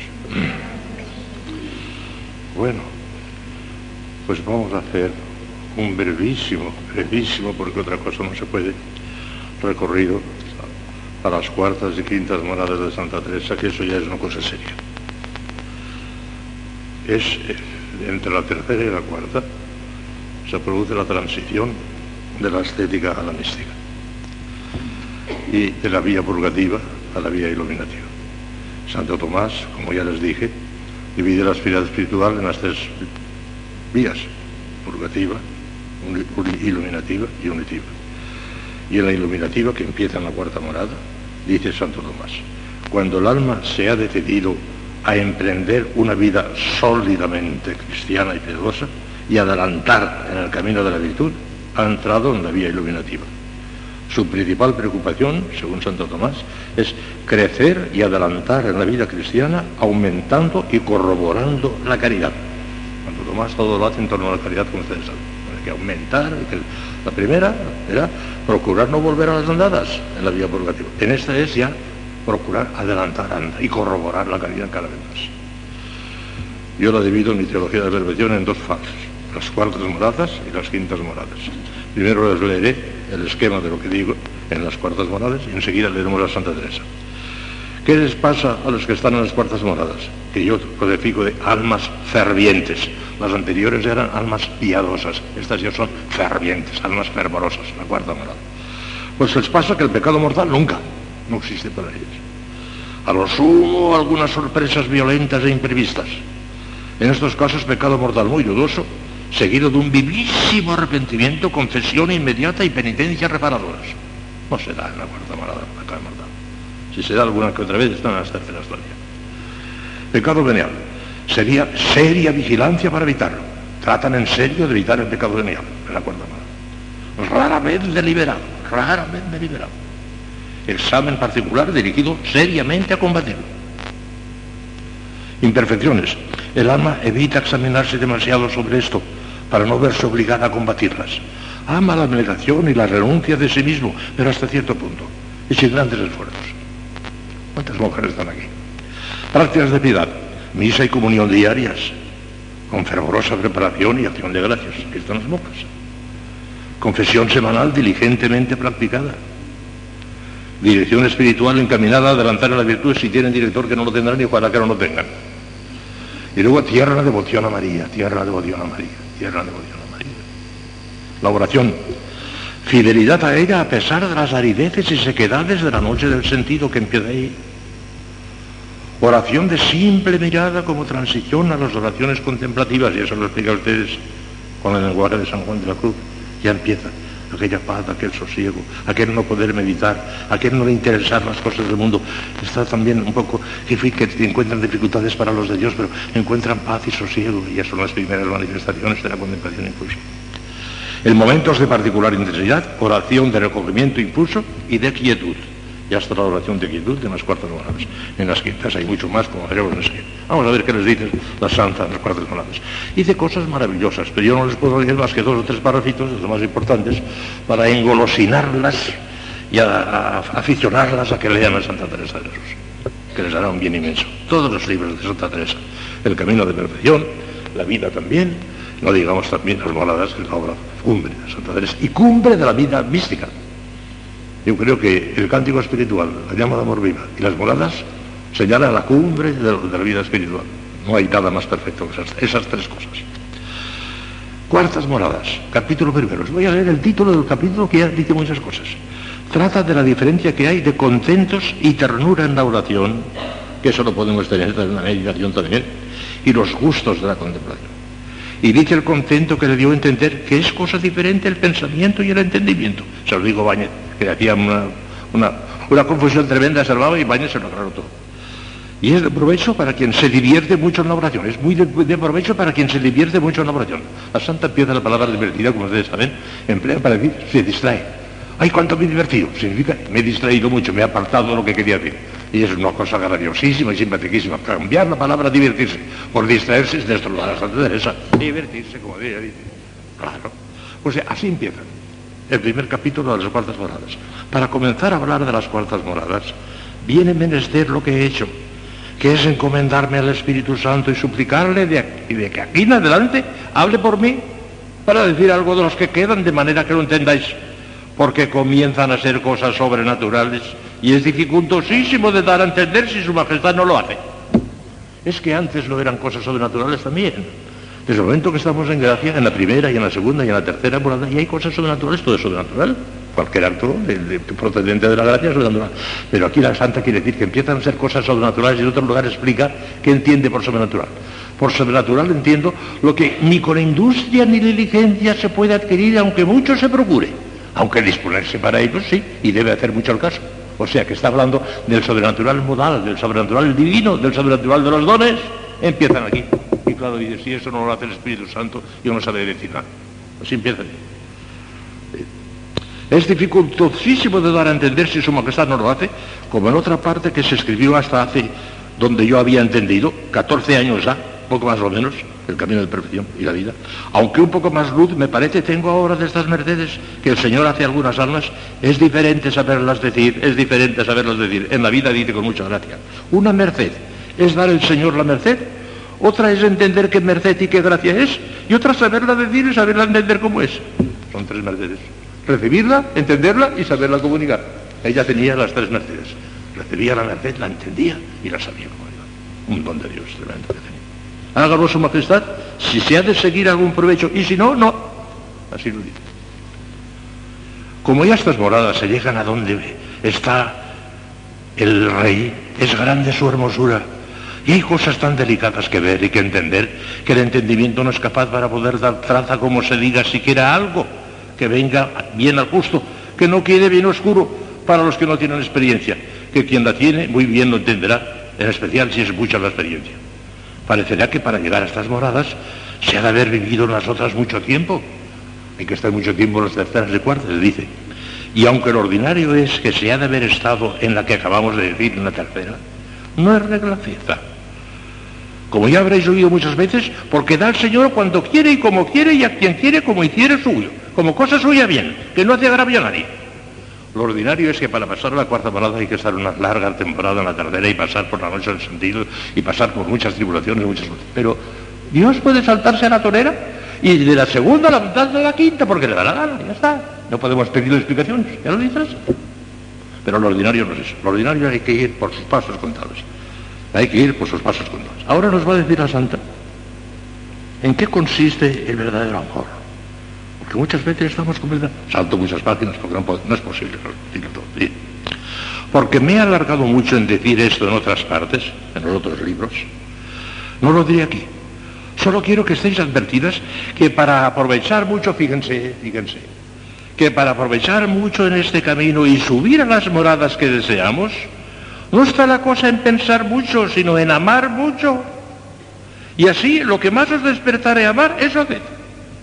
Quizá no sabemos qué es amar, y no me espantaré mucho, porque no está en el mayor gusto, sino en la mayor determinación de desear contentar en todo a Dios y procurar en cuanto pudiéramos no le ofender en nada y rogarle que vaya siempre adelante la honra y gloria de su Hijo y el aumento de la Iglesia Católica. Estas son las señales del amor. Y no penséis que está la cosa en no pensar otra cosa y que si os divertís un poco ya está todo perdido. No, no, no, no. Está en el amar, no en el pensar. Y aquello que nos despierte amar es lo que tenemos que hacer. Ya está. Hay almas que no pueden empezar la meditación, no pueden hacer oración sin leer un poquito en un libro. Bueno, pues que lean un poquito en el libro, si se lo necesitan, adelante. Santa Teresa estuvo 30 años, no podía hacer meditación sin un libro. Pero habría el libro y a, los dos renglones, a los dos renglones, la contemplación. Pero siempre iba con su libro, por si acaso, porque no, no podemos tentar a Dios que, que llueva el maná nada más que porque. Haz lo que puedas, que vendrá el maná. Y ahora nos dirá una cosa importantísima, hijas. Nos va a decir qué es la contemplación. Ya verá qué cosa más hermosa.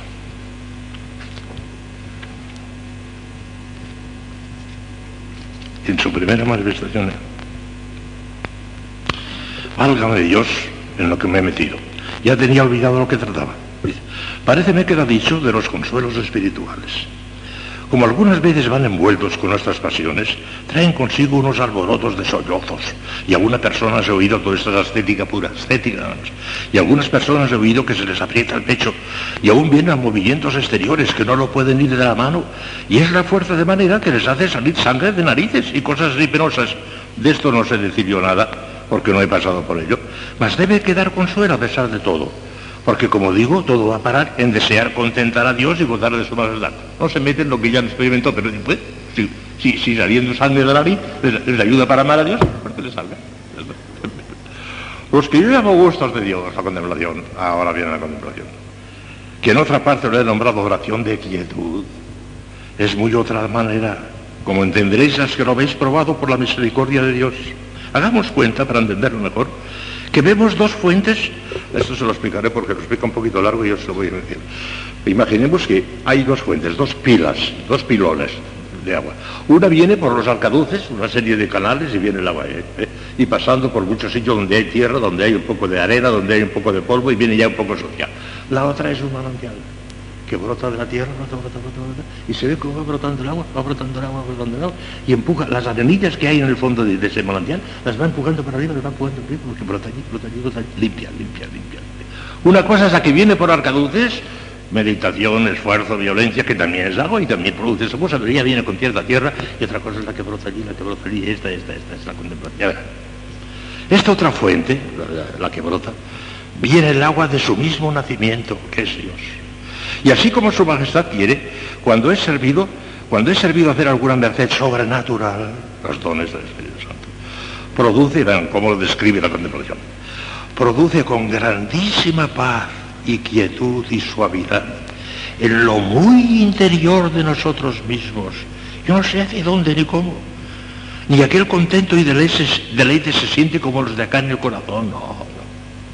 Digo en su principio, que después todo lo hincha, ser revertiendo esta agua por todas las moradas y potencias del cuerpo hasta llegar al cuerpo, que por eso dije que comienza en Dios y acaba en nosotros.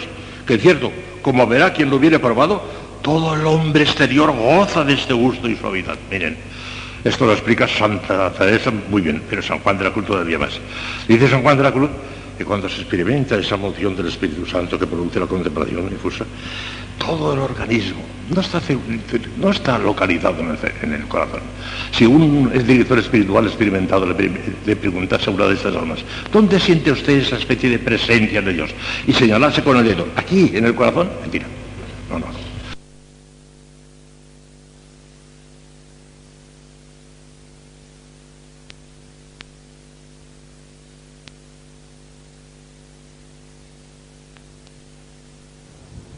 Es todo, todo, todo el peso, que se siente como una invasión de vida sobrenatural tan grande nota que, que, viene una avenida de agua tremenda que, se la, está invirtiendo, que la está embebiendo. Nota la vida sobrenatural que se va apoderando de ella tan enorme, tan enorme, tan enorme.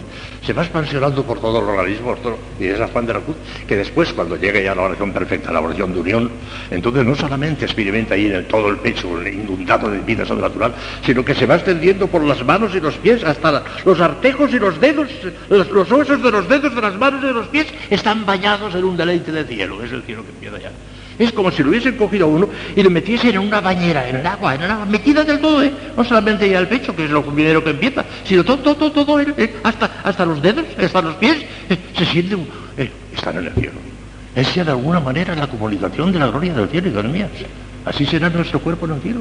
Nos meterán en una bañera de deleites enormes, purísimos, inmaculadísimos. No hay nada que se parezca a lo sensual. Es que no se parecen nada. Lo sensual es asco y basura. No se parecen nada. Es todo purísimo, inmaculadísimo, pero de una intensidad que el alma se vuelve loca, hombre. Casi no puede resistir aquello.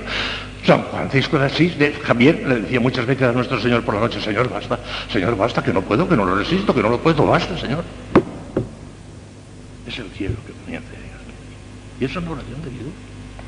Y por eso quieren sostener la respiración, que no se les escape. Que ya verán lo que nos dirá ahora Santa Teresa de el inútil. Lo hace Dios. Y ya nos dirá lo que hay que hacer para prepararse, porque si no sería, bueno, esto es estupendo, magnífico, pero si no me dice lo que tengo que hacer para prepararme, a mí qué me importa todo eso. Ahora nos dirá lo que tenemos que hacer también. Lean a Santa Teresa. Estaba yo ahora mirando, dice, escribiendo esto, que en el verso que dice, cum dilatasti cor meu, cuando dilataste mi corazón, está en un salmo, ustedes saben, está en el salmo 118, 32, cum dilataste cormeo. Dice que se, ensanchó el corazón. Y no me parece que es cosa, como digo, que su nacimiento es del corazón, ya les he dicho a ustedes que no, sino de otra parte, aún, aún más interior, como una cosa profunda. Pienso que debe ser el centro del alma, lo que dice Taulero y San Juan de la Cruz. Tabulero y San Juan de la Cruz emplean la palabra santa. Santa Teresa sospecha que tiene que ser eso. Dice, pienso que debe ser el centro del alma, como después he entendido, y diré a la postre, después, que cierto veo, veo secretos en nosotros mismos que me traen espantada muchas veces. ¿Y cuántos más debe haber? Oh Señor mío y Dios mío, qué grandes son vuestras grandezas. Y andamos acá como unos pastorcillos bobos, que nos parece alcanzamos algo de vos, y, debe ser tal como no nada pues en nosotros mismos están grandes secretos que no entendemos. Digo tanto como no nada, para lo muy, muy, mucho que hay en vos, que no porque no sean muy grandes las grandezas que vemos aún de lo que podemos alcanzar con nuestras obras. Pero muy, muy, muy. Si han tenido, y seguro que tendrán, porque después en las quintas moradas nos dirá que la mayoría de las mujeres llegan a las quintas moradas, A las quintas, no cuartas, a las quintas. Si han tenido algún chispazo de eso, dirán que bien lo dice Santa Teresa, es lo que me pasa a mí. Una maravilla, hija mía. Y estamos llamados a esto. Si nosotros no, ¿quién? Si unas monjas que tienen vocación contemplativa no están llamadas a eso, ¿quién? Vamos a decir que nada y que todo esto son bobadas, que no hace falta ni pensar en ellas, si no está llamado nadie. Si ustedes no están llamadas, ¿quién? Si yo, sacerdote de Cristo, no estoy llamado, ¿quién? Estamos llamados culpa la tenemos nosotros, ya nos lo dirá la estancia.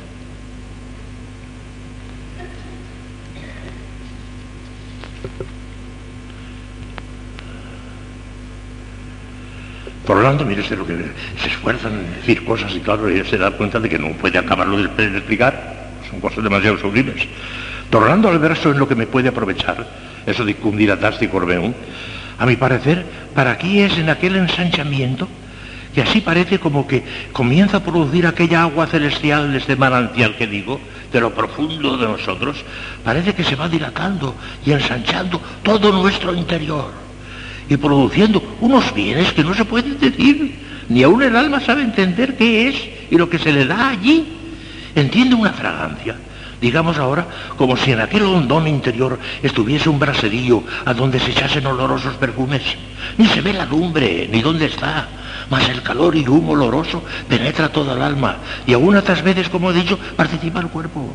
Mirad, entendedme, que ni se siente calor, ni se huele olor. ¿Qué más delicada cosa es que todo esto? Sino para daroslo a entender y entiendan las personas que no han pasado por esto, que es verdad que pasa así, y que se entiende y lo entiende el alma más claro que yo lo digo ahora, que no es esto cosa que se puede antojar, porque por diligencias que hagamos no lo podemos adquirir, y en ello mismo se ve no ser de nuestro metal, sino de aquel purísimo oro de la sabiduría divina. Aquí no están las potencias unidas todavía, a mi parecer, sino embebidas y mirando como espantadas, que es aquello, y todavía no ha llegado la unión y la unión estática. Es algo maravilloso. Maravilloso. Si nos enamoráramos de eso, que para eso lo dice la Santa, para engolosinarnos en esto, todos los esfuerzos y sacrificios que tenemos que hacer nos parecerían bobadas y lo haríamos con un gusto y un ímpetu tremendo, claro que esto no es inútil, ¿no? Aunque estemos lejos de esto, es utilísimo esto porque anima, anima para lanzarse a, la cruz, hay que lanzarse a la cruz, si no, no llegaremos. Y hay que lanzarse al farolillo rojo, si no, no llegaremos. Ya está. Qué lástima que no acabar de ver esto. Ya lo Y ahora, mira lo bueno que nos va a decir.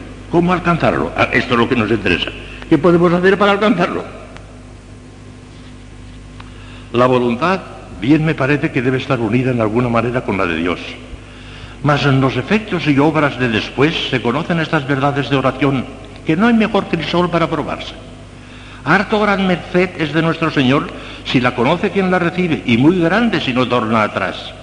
Luego queréis, mis hijas, procurar tener esta oración, y tenéis razón, que como he dicho no acaba de entender el alma, las que allí las hace el Señor, y con el amor que la va acercando más así, que cierto, Cierto está desear saber cómo alcanzaremos esta merced, pues ahora nos lo va a decir. Yo os diré lo que en eso he entendido. Dejemos cuando el Señor es servido de hacerlo, porque su majestad quiere y no por más, porque le da la gana, está todo. En eso no nos podemos meter. Él sabe por qué. No nos hemos de meter en eso. Después de hacer lo que está en las moradas pasadas, humildad, humildad, repite la palabra después de hacer lo que está en las moradas pasadas, humildad, humildad. Por esta se deja vencer el Señor a cuanto de Él queremos. Y lo primero que veréis si la tenéis, si tenéis esa humildad, es el no pensar que merecéis estas mercedes y gustos del Señor, ni los habéis de merecer en toda vuestra vida.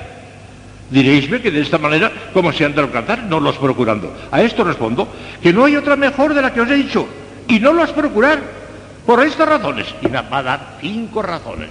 Es el colmo del análisis místico. Ya no se puede ir más lejos. Ni San Juan de la Cruz. Veré tratando Fíjese bien, va a dar cinco razones. De no preocuparse de eso.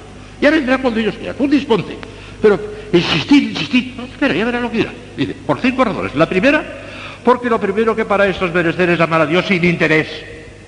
Si vas buscando ese deleite que está reservado para el cielo y lo quieres ya en la tierra, ya tienes interés, ya tienes egoísmo. Ya no, ya no, ya no buscas a Dios a secas, a secas, la cruz a secas. Es lo que hay que. La cruz a secas. La segunda razón, porque es un poco de poca humildad, otra vez la humildad. Pensar que por nuestros servicios miserables se ha de alcanzar este don tan grande, no señor. La tercera, porque el verdadero parejo para esto es deseo de padecer y de imitar al Señor, y no justos, los que en fin le hemos ofendido. Somos pecadores y pedimos gustos, pedimos premios cuando merecemos castigo. La cuarta, porque no está obligado su majestad a dárnoslo como, como a darnos la gloria, si guardamos sus mandamientos. Que sin esto nos podemos salvar. Y sabe mejor que nosotros lo que nos conviene. ¿Y quién le ama de verdad? ¿Y quién le ama nada más que por gusto? Y así es cosa cierta, yo lo sé, dice ella.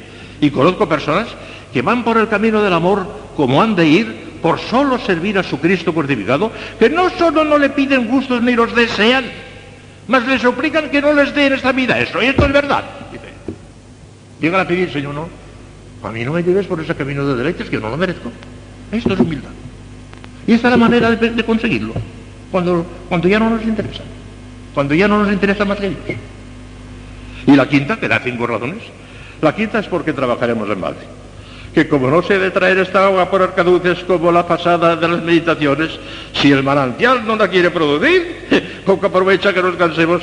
Quiero decir que aunque más meditación tengamos y aunque más nos estrujemos y tengamos lágrimas, no viene esta agua de por aquí.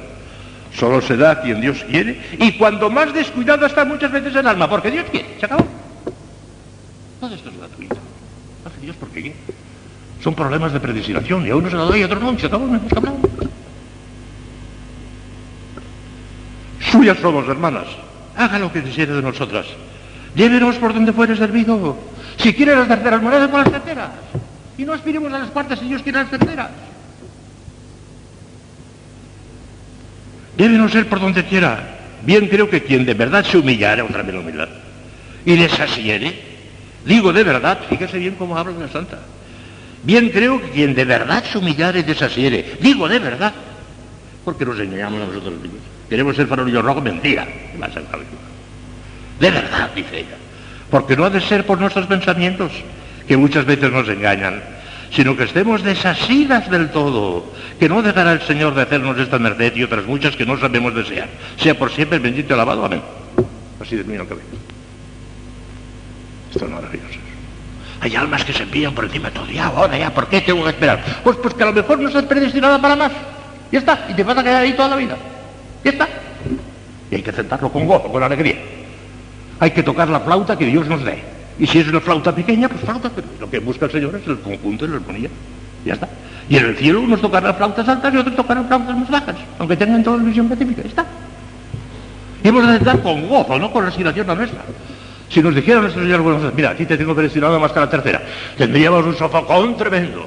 Nosotros esperábamos a la quinta a la sexta a la séptima. No, no, no, estamos identificados con la voluntad de Dios. La voluntad de Dios es, no sé quién escribió una cosa que a mí me parece perfecta. Teológicamente no se puede nada. Que la gracia alcance en mí el grado de desarrollo que tengo asignado desde toda la eternidad con tu voluntad antecedente y según la medida de la donación de Cristo. No se puede decir mejor. Ya saben quién lo dijo eso, un pobre hombre, pero lo dijo En la medida de la donación de Cristo y en la medida de nuestra predestinación, ya está. Y así es como llegaremos más arriba, si no, no llegaremos. Ya ahora la quinta, la cuarta dice, pues, eh, todo el capítulo tercero es una maravilla. Lo que tiene que hacer el alma para no meter la pata, para no... Es, algo estupendo. Lo salto todo, no tenemos tiempo. Porque quiero decirles algo de las siguientes baladas. Aunque pasemos un poquito hoy, no importa, ¿eh? Porque si no, pues no, no, terminaremos estas cuestiones. Y no sean ustedes tan exageradas que si falta un minuto para la oración y ahora... Cuando se pierde el tiempo en boderías, que a veces se pierde el tiempo en boderías, eso está pecado, ¿eh? Cuando se toca a silencio y, se continúa un poquito después, eso está mal. Aunque esté el cardenal privado. Mal. Pero cuando se está hablando de Dios, que se quite un cuartito de hora la meditación, si no la hemos quitado, simplemente hemos cambiado una cosa por otra, tan buena o mejor, ya está.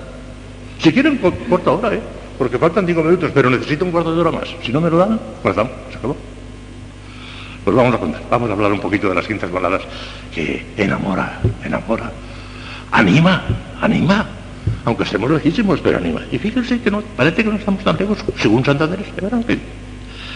Moradas Quintas. Contiene cuatro capítulos. Comienza el capítulo primero, comienza a tratar cómo en la oración se une el alma con Dios. Dice, en qué se conocerá no ser engaño. Oh, esto es interesantísimo. Pero verán ustedes. Les leeré un poquito el pequeño esquema, nada más que en comentario de estas almas que son relativamente perfectas. Las que llegan a las quintas monadas ya tienen una santidad canonizable, de tercera categoría, canonizable. Hay canonizados por Dios, por la Iglesia, muchos santos que no pasaron de las quintas monadas, muchísimos. Estoy por decir que la mayoría. A las sextas y a las séptimas llegaron poquísimos. Hay santos canonizados por la Iglesia que no pasaron de las quintas monadas. Era su predestinación. Pero si viven perfectamente las quintas monadas, son canonizadas. Y hay canonizados muchos. Mire usted las, cosas que, hacen. Pecado mortal, eso ni se, ni, ni nombra, eso ni se nombra. Empieza, pecado venial, deliberadamente nunca, jamás, ni uno, ni una falta de silencio, jamás. Deliberadamente no, se les escapan algunas, pero deliberadamente alguna vez por sorpresa o con poca advertencia, vivamente llorado y seriamente reparado del pecado venial, del venial, del mortal niebla. Imperfecciones reprobadas seriamente, combatidas de corazón para agradar a Dios, no para adquirir méritos, para agradar a Dios. Alguna vez deliberadas, son imperfecciones, pero rápidamente deploradas. Actos frecuentes de abnegación y de renuncia. Examen particular encaminado al perfeccionamiento de una determinada virtud. Esa santidad canonizable ya. Prácticas de piedad, cada vez más simples y menos numerosas, pero practicadas con ardiente amor. La caridad va teniendo una influencia cada vez más intensa y profunda y actual en todo lo que hace. Amor a la soledad, espíritu de desasimiento, ansias de amor a Dios, deseos del cielo, amor a la cruz, celo desinteresado, hambre y sed de la comunión, hambre de la hora de la comunión, amor al farolillo rojo, podría haber añadido. Oración, vida habitual de oración, fíjense, habitual de oración, que viene a constituir como la, como la respiración del alma. Oración contemplativa de unión, ya no quietud, unión, ese deleite que, es el cuerpo entero hasta los artejos de los, dedos y de los pies. Con frecuencia purificaciones pasivas y epifenómenos místicos. Ya empieza algún epifenómeno místico, una visión, alguna revelación, que eso ya, no es necesario, pero casi siempre. Cuando se llega a la quinta morada, casi siempre hay algún epifenómeno místico, alguna visión, alguna sensación, ya, ya, ya. No es necesario, pero suele haber. Santidad canonizada ya, en la quinta morada. Pues vean lo que dice Santa Teresa, o hermanas,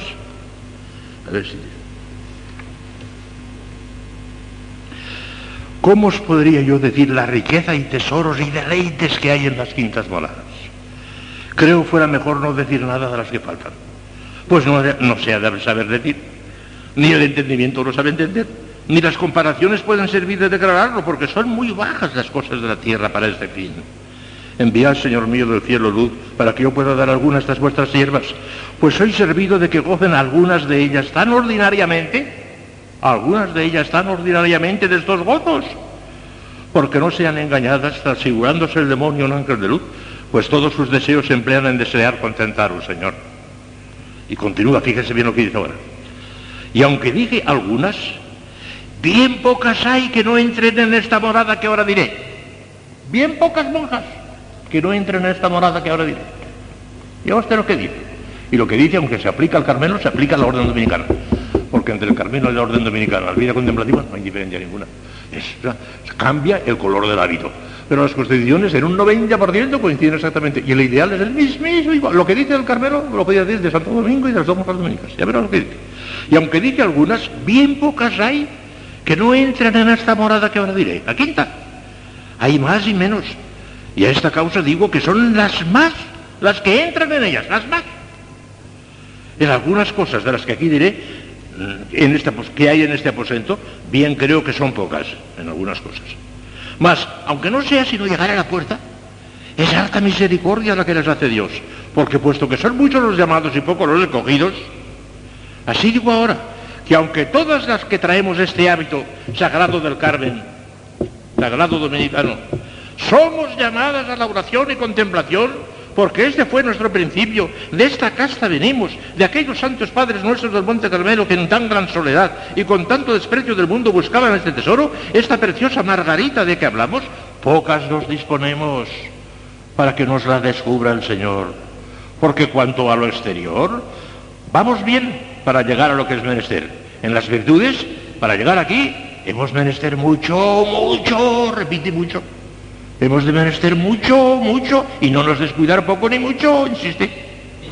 Por eso, hermanas mías, alto a pedir al Señor, que pues en algunas maneras podemos gozar del cielo en la tierra, que nos dé su favor, para que no quede por nuestra culpa, y nos muestre el camino, y dé fuerzas en el alma para acabar hasta hallar este tesoro escondido. Ha comparado las dos cosas del Evangelio de hoy, la margarita y el tesoro escondido. ¿eh?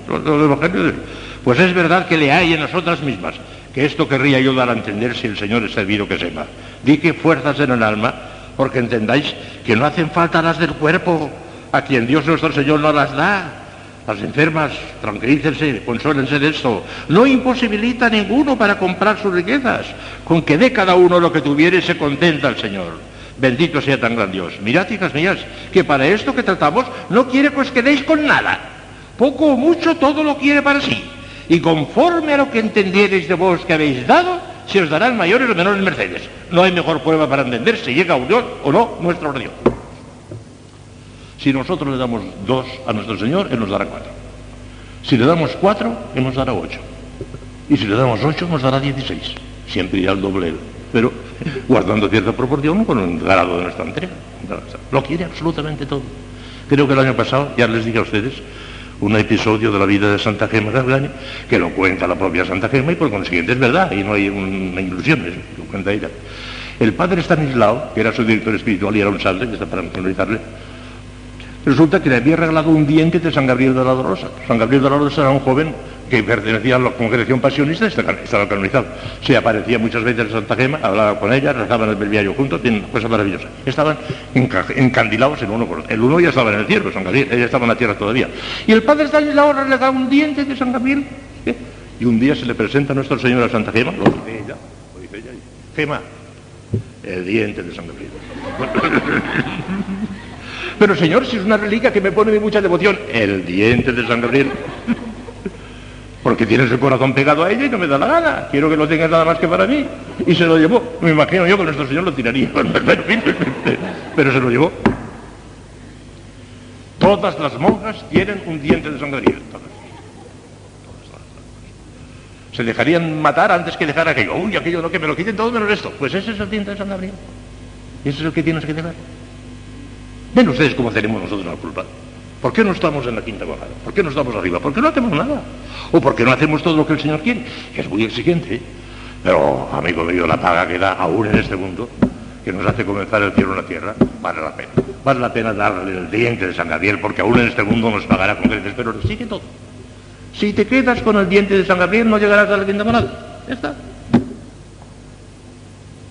El desasimiento debe ser total, absoluto pues veamos, veamos qué podemos hacer, los efectos que produce. Oh, qué maravilla, qué maravilla es esto.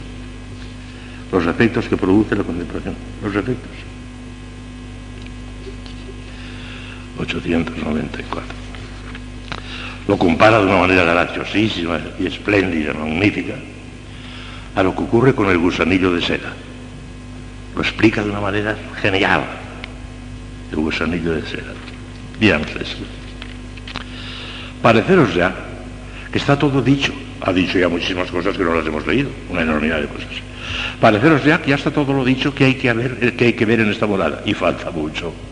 Porque como que hay más y menos cuanto a lo que es unión, no creo saber decir más.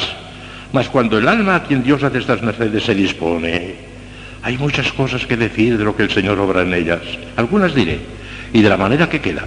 Para darlo mejor a entender, me quiero aprovechar de una comparación que es buena para este fin y también para que veamos cómo, aunque de esta obra que hace el Señor no podemos hacer nada, más para que su majestad nos haga esta merced, podemos hacer mucho disponiéndonos. Ya habréis oído sus maravillas, ya que bien lo dice. Ya habréis oído sus maravillas en cómo se cría la seda. ¿La seda? Que solo él pudo hacer semejante invención.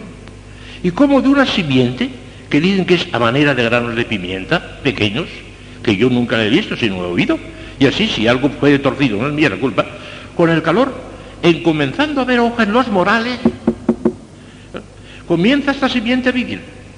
Que hasta que hay ese mantenimiento de que se sustentan, se está muerta. Y con hojas de moral se crían, efectivamente, con hojas de moral se crían hasta que después de grandes les ponen unas ramillas y allí con las boquillas van de sí mismas hilando la seda y hacen un capuchillo muy apretado a donde se encierran y acaba este gusano que es grande y feo y sale del mismo capuchillo una mariposica blanca muy graciosa. Exacto, así ocurre con la. Sale una mariposica, el gusano se convierte en mariposica, así ocurre. Mas si esto no se viese, sino que nos lo contaran de otros tiempos, ¿quién no pudiera creer? ¿Y con qué razones pudiéramos sacar que una cosa tan sin razón como es un gusano y una abeja sean tan diligentes en trabajar para nuestro provecho haciendo la seda y con tanta industria y el pobre gusanillo pierda la vida en la demanda? Para un rato de meditación hay con esto, hermanas mías, aunque no os diga nada más, que en ello podéis considerar las maravillas y sabiduría de nuestro Dios. Pues ¿qué será si supiésemos la propiedad de todas las cosas? De gran provecho es ocuparnos en pensar estas grandezas y regalarnos en ser esposas de rey tan sabio y poderoso. Pues ya verá usted el provecho que saca de, este, esa comparación que acabo de hacer. Ya verán, ya verán.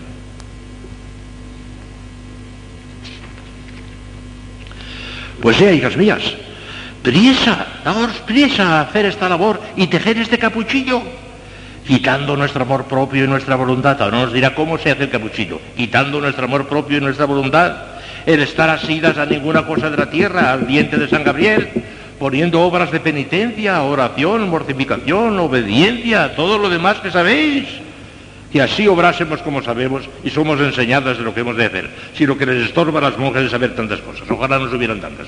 Saben tantas que a veces se desorientan. Ya sabemos lo que tenemos que hacer. Demasiado lo sabemos, dice ella. Muera, muera este gusanillo, como lo hacen acabando de hacer para, que, para lo que fue criado. Y veréis cómo, cómo vemos a Dios y nos vemos tan metidas en su grandeza como lo está este gusanillo en este capuchillo. Mirad que digo, ver a Dios, como deja dicho, que se da sentir en esta manera de unión, ver a Dios. Lo sienten, no estoy inventando. Pero hay que hacer el capuchino. Ya nos ha dicho cómo. Hay que hacer el capuchino. Ya verán. Todavía dice cosas hermosísimas. Pues veamos qué se hace este gusano, que es para lo que he dicho todo lo demás. Que cuando está en esta oración, bien muerto está al mundo, sale una mariposica, una mariposica blanca. Oh grandeza de Dios. ¿Y cuál sale un alma de aquí? De haber estado un poquito metida en la grandeza de Dios y tan junta con Él, que a mi parecer nunca llega a media hora. Las primeras manifestaciones de la, contemplación nunca llegan a media hora, a menos. Y sale de allí totalmente transformada, ya verán. Yo os digo de verdad que la misma alma no se conoce así. Porque mirad, mirad la diferencia que hay de un gusano feo a una mariposita blanca que la misma y acá. No sabe de dónde pudo merecer tanto bien, de dónde le pudo venir y decir, que bien sabe que no lo merece. Vese con un deseo de alabar al Señor que se querría deshacer y de morir por él mil muertes. Luego lo comienza a tener de padecer grandes trabajos. No padecer o morir, sin poder hacer otra cosa. Los deseos de penitencia grandísimos, el de soledad, el de que todos conociesen a Dios. Y de aquí le viene una pena grande de ver que es ofendido. Y aunque en la morada que viene se tratará más de estas cosas en particular en la sexta, es tremendo. Porque aunque casi lo que hay en esta morada y en la que viene después es todo uno, es muy diferente la fuerza de los efectos. Porque como he dicho, si después que Dios llega a un alma aquí se esfuerza en ir adelante, verá grandes cosas. Me promete grandes cosas. Oh, oh, pues ver el desasosiego de esta mariposica, el desasosiego de esta mariposica. A ver, si está ahí. Que no, por no haber estado más quieta y sosegada en su vida es cosa para alabar a Dios.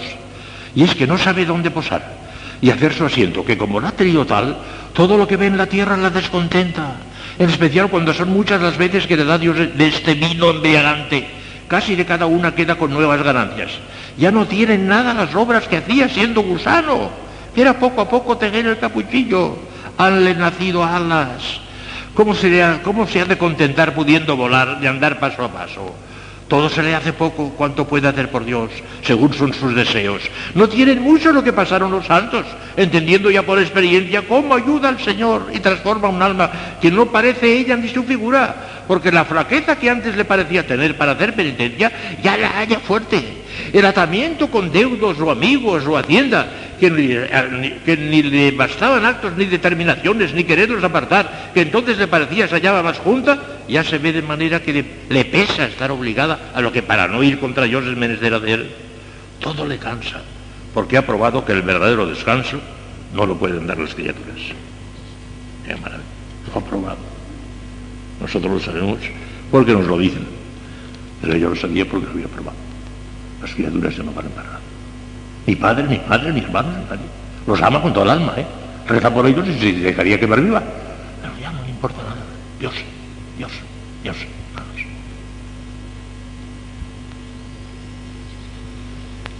Oh, maravilloso.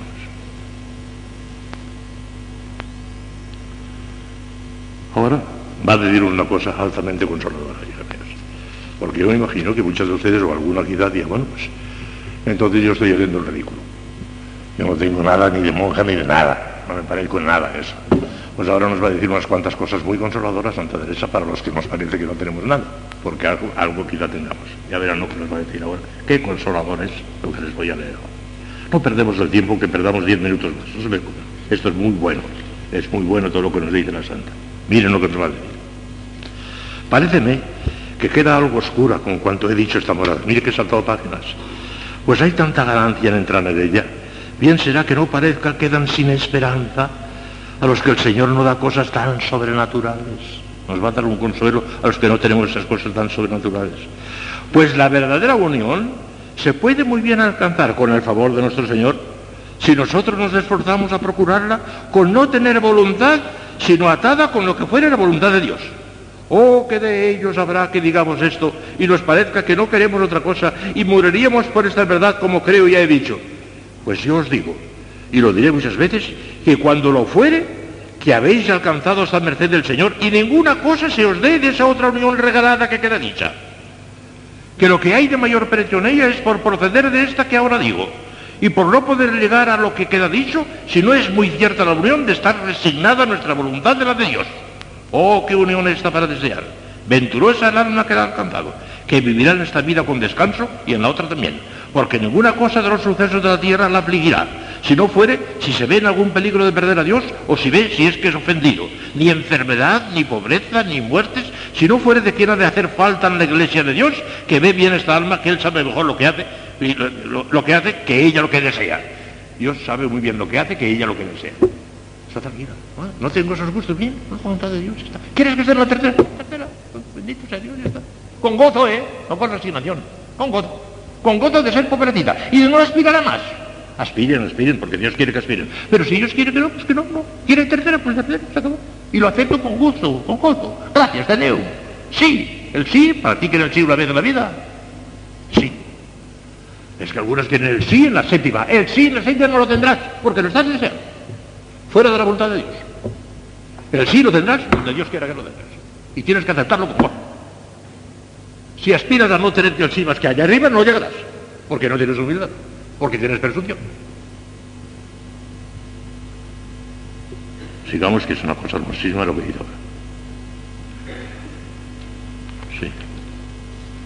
Ah, aquí. ¿Qué pensáis, hijas, que es su voluntad, la voluntad de Dios? Que seamos del todo perfectas, que para ser unos con Él y con el Padre, como su majestad le pidió, mirad qué nos falta, qué nos falta para llegar a esto. Ser perfectos como nuestro Padre es perfecto. Yo os digo que lo estoy escribiendo con harta pena de verme tan lejos. Y todo por mi culpa.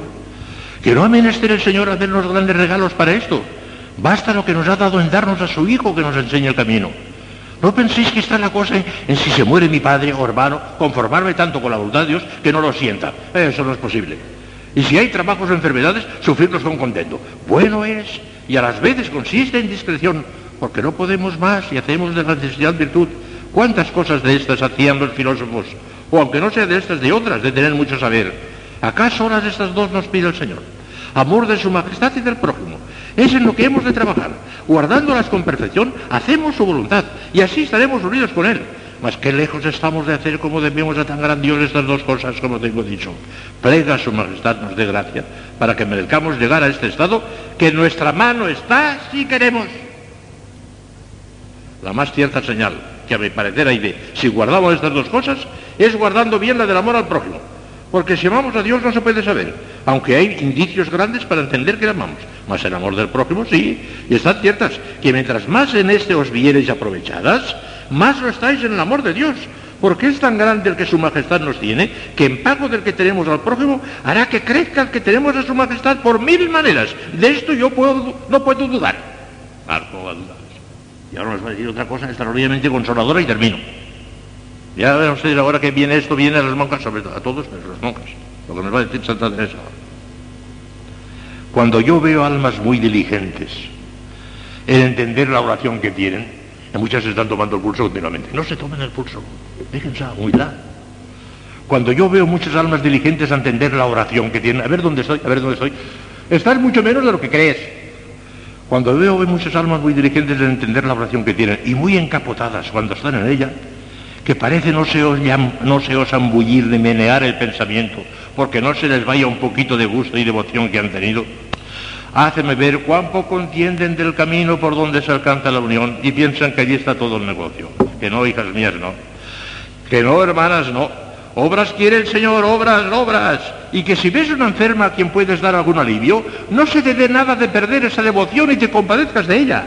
Y si tiene algún dolor, te duela a ti.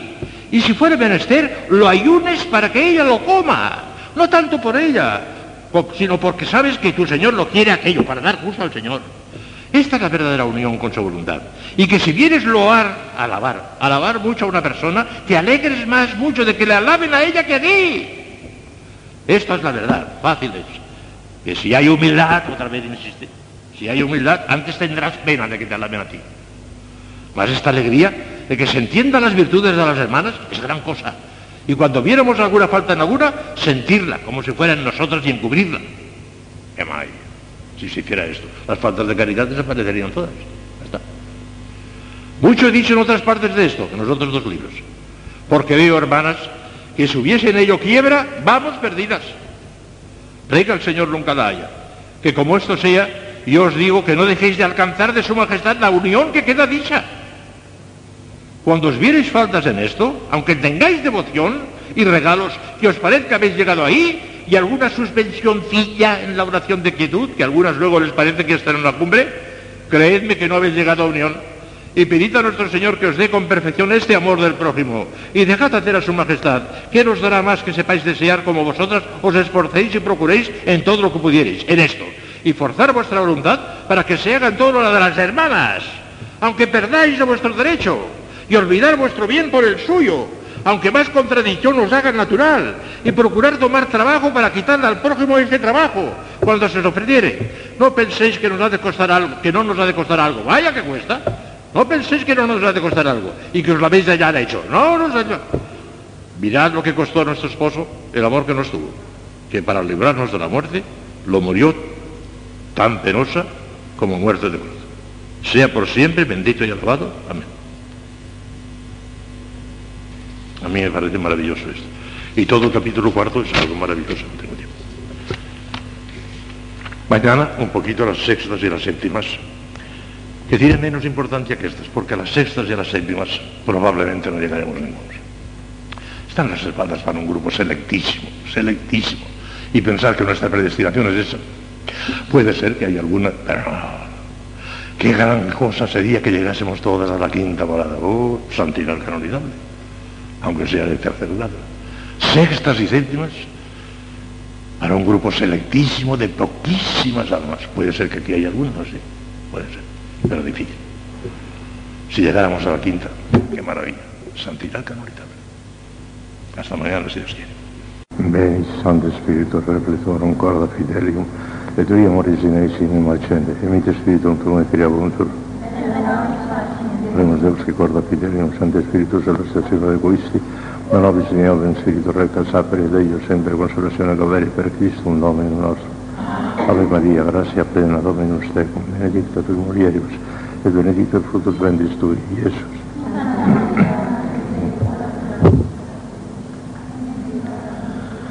Gloria Patria, Figlio e Spirito Santo,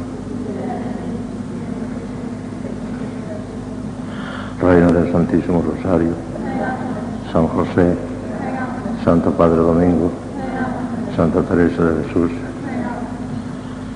Bueno, pues hemos llegado al final de este pequeño curso que hemos tenido este año en torno a la perfección cristiana y estos últimos días en torno a Santa Teresa de las Moradas. Hoy vamos a hacer un pequeño repaso de las dos últimas, de la última mejor dicho, porque de la sexta no les voy a decir nada. La sexta morada tiene en el texto de Santa Teresa 11 capítulos maravillosos, sublimes, pero son poco prácticos para nosotros hoy por hoy. Están muy arriba eso. Y tienen tiempo de leerlo despacio y verán ahí la maravilla, la maravilla como describe la oración de unión, unión simple, unión perfecta ya, unión extática, el vuelo del Espíritu, sublimes.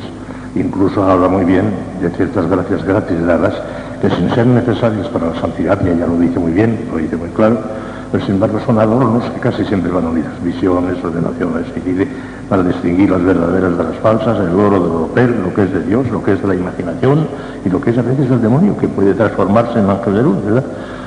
Cosas maravillosas, y todo eso salpicado de una cantidad de consejos y cosas agudísimas, maravillosas.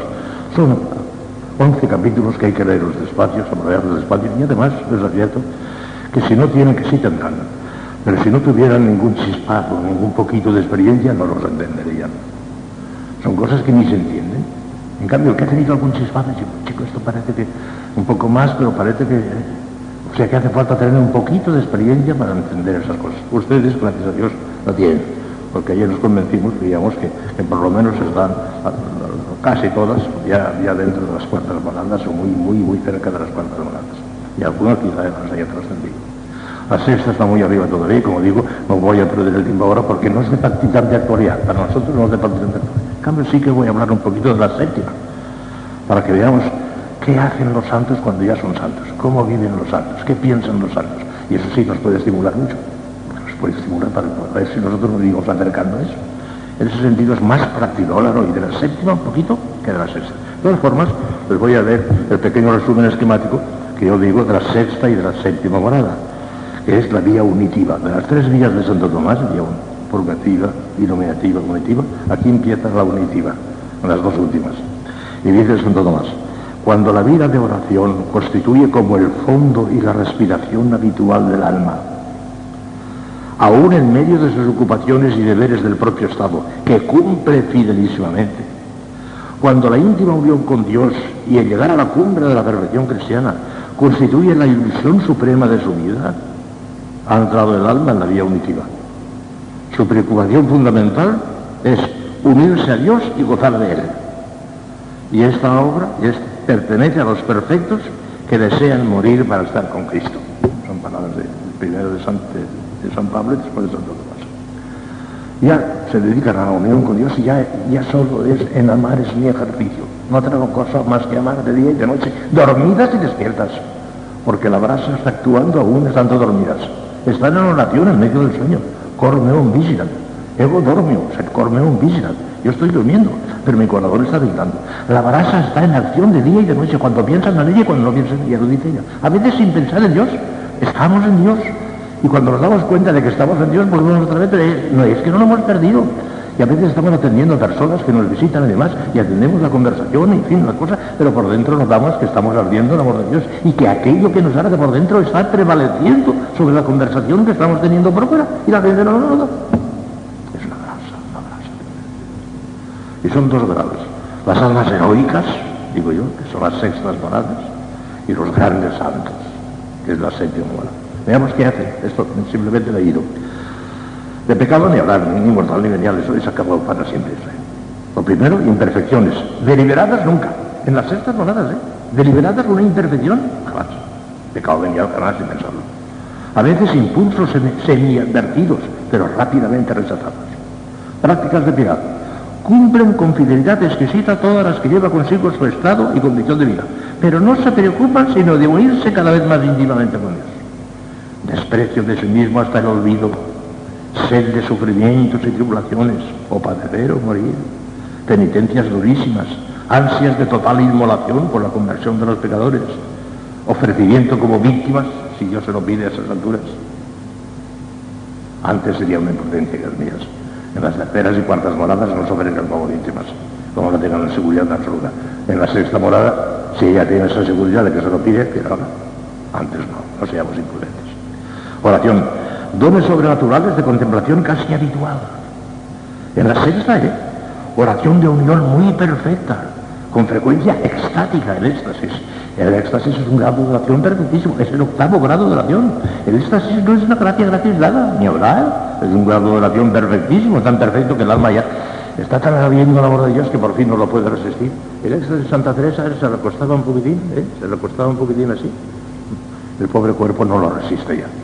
Eso es una plaqueta corporal, una plaqueta corporal. Es tan intensa el alma que el cuerpo no lo resiste.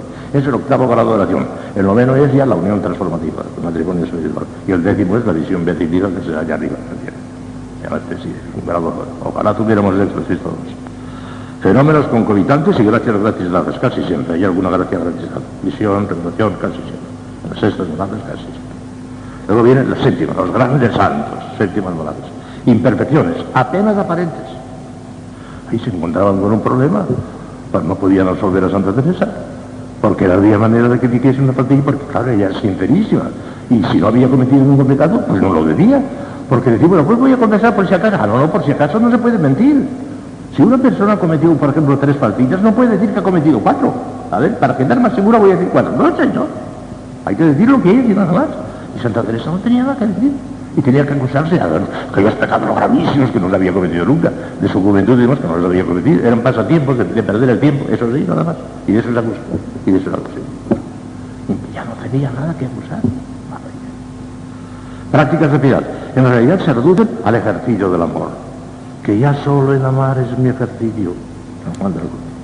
Su amor es de una intensidad increíble, pero tranquilo y sosegado. No chisporrotea ya la llama, porque se ha convertido en brasa. Paz y serenidad inalterables. Humildad profundísima. Unidad de miras y simplicidad de intención. Solo mora en este monte la honra y gloria de Dios. Oración.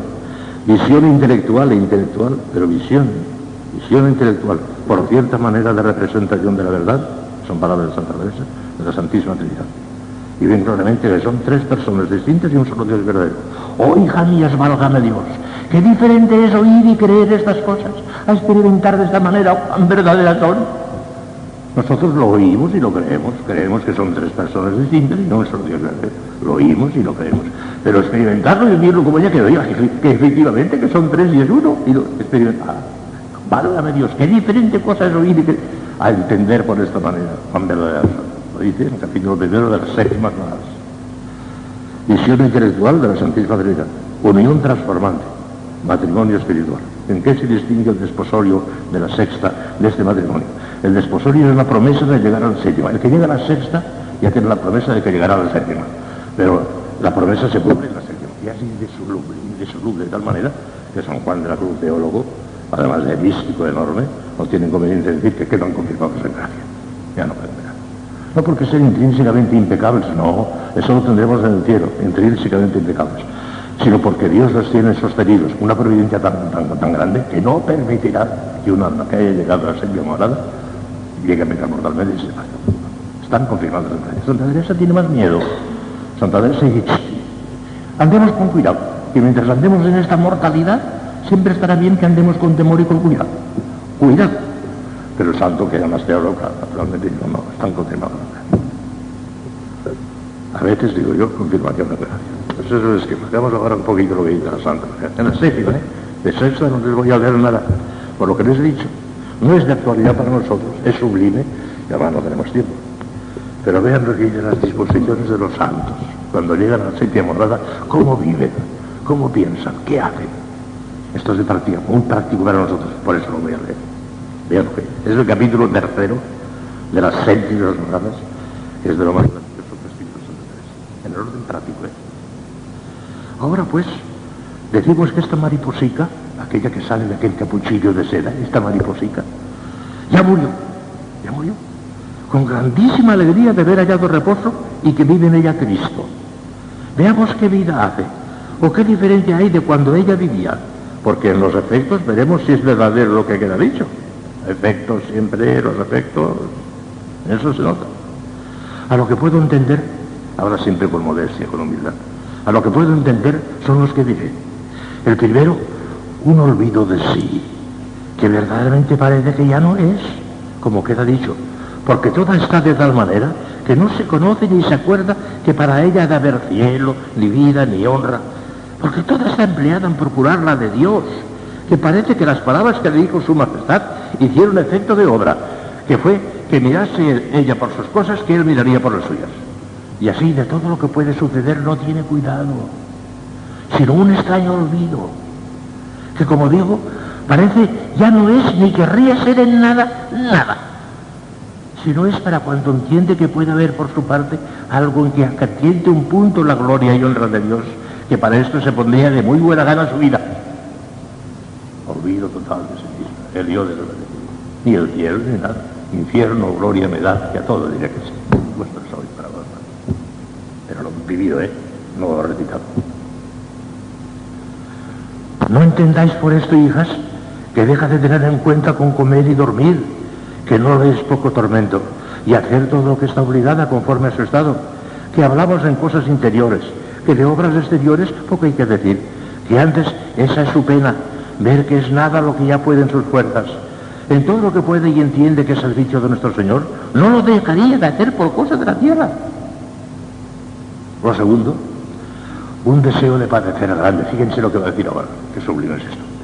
Un deseo de padecer grande, mas no de manera que la inquiete como solía.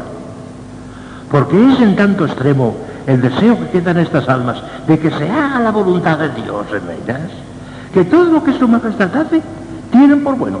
Si, si quisiera que padezca, enhorabuena. Si no, no se mata como antes. La voluntad de Dios por encima de todo. Antes parece que ese deseo de penitencia lo ponían por encima casi de la voluntad de. A ver, no, no sé cómo. Si Dios quiere que lo padezca, pues lo padezca. Ya está. Si Dios quiere que me aplaudan, que me aplaudan. La voluntad de Dios. No tiene más la voluntad de. Y si el Señor le dijera, tú, a la tercera morada, en el alto a la tercera morada, lo tenería ni un instante. La voluntad de Dios está por encima de la gloria, por encima de todo está la voluntad.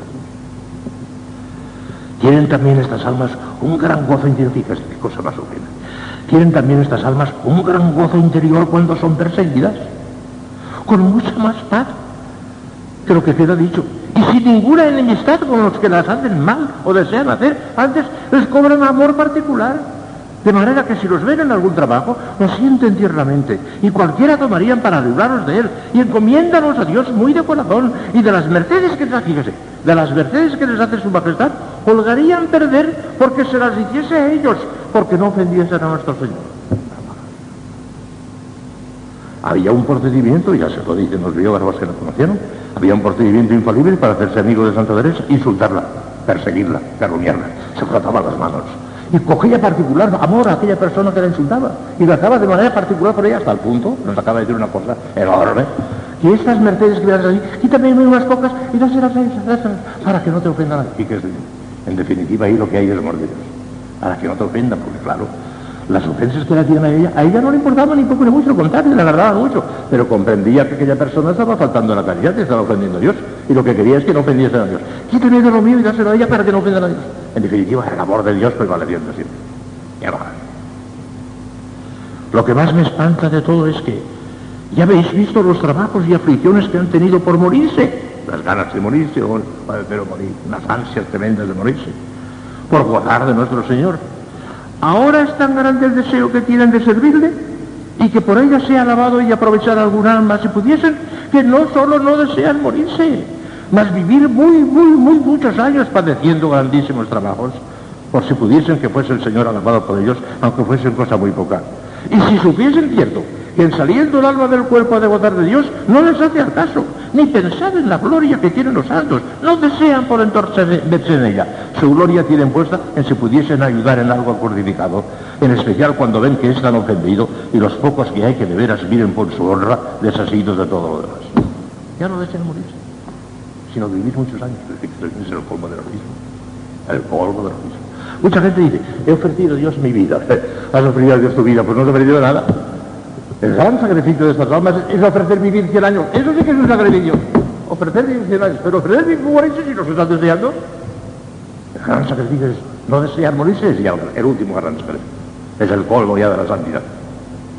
Porque es para eso, para glorificar al. Verdad es ella misma se rectifica enseguida porque eh, me parece que exagera un poquito. Verdad es que algunas veces que se olvida de, este, de esto, tornan con ternura los deseos de votar de Dios y desear salir de este destierro, en especial viendo lo poco que le sirve. Mas luego torna y mira en sí misma con la continuanza que le tiene consigo, que lo ve que lo tiene siempre dentro. Es aquello de Isabel de la eternidad. ¿Tiene usted ganas de ir al cielo? Tengo la nostalgia de la patria. Pero en cuanto vivir con Dios, sentirlo, lo siento tan íntimamente ya, ya me da igual. Es eso, ya lo tiene. Luego torna y mira en sí misma con la continuanza que le tiene consigo y con aquella se contenta y ofrece a su majestad el querer vivir como una ofrenda, la más costosa para ella que le puede dar, claro, claro, Es más costoso ofrecerse a vivir muchos años que ofrecerse a morir. Ofrecerse a morir no es costoso, al contrario, es lo que están deseando. Lo costoso es ofrecerse a vivir muchos años, eso es lo costoso. Al revés de la gente, toda la gente al revés, toda la gente al revés. Y la inmensa mayoría de las monjas al revés. Temor, temor ninguno tiene de la muerte, que va a tener muerta la muerte. Temor ninguno tiene de la muerte más que tendría de un suave arrobamiento. El caso es que el que daba aquellos deseos con tormento tan excesivo de ahora, da estos otros. Sea por siempre bendito y alabado, amén. Eso lo dice continuamente. En fin, el fin es que los deseos de estas almas no son ya de regalos ni de gustos, como tienen consigo el mismo Señor. Como tienen consigo el mismo Señor y su majestad es el que ahora vive, claro está que su vida no fue sino continuo tormento, y así hace que sea la nuestra, al menos con los deseos, que nos lleva como a flacos en lo demás, aunque bien les cabe, les cabe de su fortaleza cuando ve que la han menester. Va a decirnos otra gran cosa, que es lo que obsesionaba San Juan de la Cruz. Un desasimiento grande de todo. Y deseo de estar siempre a solas o ocupadas en cosas que se aprovechen de algún alma. Han entregado ya el diente de San Gabriel. No se han quedado con nada en absoluto. Todo. Un desasimiento grande de todo. No secredades ni trabajos interiores, sino con una memoria y ternura con nuestro Señor, que nunca querría estar sino dándole alabanzas. Y cuando se descuida, el mismo Señor la despierta de la manera que queda dicho, que se ve clarísimamente que procede aquel impulso, o no sé cómo lo llame, de lo interior del alma, como se dijo de los ímpetus. Acá es con gran suavidad. Mas ni procede del pensamiento, ni de la memoria, ni cosa que se pueda entender que el alma hizo nada de su parte, nada. Hace nada de su parte, recibe y colabora aceptándolo. Esto es tan ordinario y tantas veces que se ha mirado bien con advertencia. Y así como un fuego no echa la llama hacia abajo, sino hacia arriba, por lo grande que quisieron encender el fuego, así se entiende acá que este movimiento interior procede del centro del alma y despierta las Procede de dentro, ya no hacen nada, se lo encuentran allí dentro, comido y guisado. La diferencia que hay aquí, de esta morada, es lo dicho que casi nunca hay sequedad ni alborotos interiores de los que había en todas las otras a tiempos, sino que está el alma en quietud casi siempre. El no temer que esta merced tan subida pueda contrahacerla el demonio, sino estar en un ser con seguridad de que es Dios. Porque como está dicho, no tienen que ver aquí los sentidos de las potencias que se descubrió su majestad al alma y la metió consigo a donde a mi parecer no os hará, no os hará entrar el demonio, ni le dejará el Señor ni todas las mercedes que hace aquí el alma, como he dicho, son con ninguna ayuda de la misma alma, con ninguna ayuda de la misma alma, sino lo que ya ella ha hecho de entregarse todo a Dios. Ya lo ha hecho todo entregándose. Una vez que se ha entregado todo a Dios en absoluto, que no se ha quedado absolutamente con nada, ya no tiene nada más que añadir, ya lo ha hecho todo. No, además todo lo ha hecho el. Y el demonio no puede entrar. Eso lo explica muy bien Santo Tomás de San Juan de la Cruz, que. Ella, no, ella sabe, me parece que el demonio no puede, no puede hacer nada aquí, que no sabe por qué. San Juan de la Cruz dice por qué. No puede entrar en el entendimiento y la voluntad. Puede afectar a la imaginación, puede pintar en la imaginación una cosa que desconcierte, pero entrar en el entendimiento y la voluntad solamente el autor del entendimiento y de la voluntad, que es Dios, eso sí. Sin comprometer nuestra libertad, puede entrar en el entendimiento y la voluntad solamente Dios, el demonio. Pasa con tanta quietud y tan sin ruido todo lo que el Señor aprovecha aquí el alma y la enseña, que me parece es como la edificación del templo de Salomón a donde no se había de oír ningún ruido. Así en este templo de Dios, en esta morada suya, solo Él y el alma se gozan con grandísimo silencio. No hay para qué bullir, ni buscar nada de entendimiento, porque pensar que el Señor que le crió la quiere sosegar aquí y que por una resquicia pequeña mire lo que pasa. Porque aunque a tiempos se pierda esta vida y no la dejan mirar, es poquísimo intervalo. Porque a mi parecer aquí no se pierden las potencias, más no obran, sino que están como espantadas. Yo no estoy, yo no estoy de ver que en llegando aquí el alma, todos los arrobamientos se le quitan, ya no tiene éxtasis. Los éxtasis tenían la sexta morada, pero en esta sentido ya no. ¿Qué ha pasado aquí? Parecen menos, menos fantañables. No las razones que dan ahora una, agudeza psicológica tremenda. Es Espíritu Santo. No sé, no cabe en una pobre mujer estas cosas también dichas. Ya todos los arrobamientos se le quitan. Si no es alguna vez, y esta no con aquellos arrebatamientos y vuelo del espíritu, y son muy raras veces.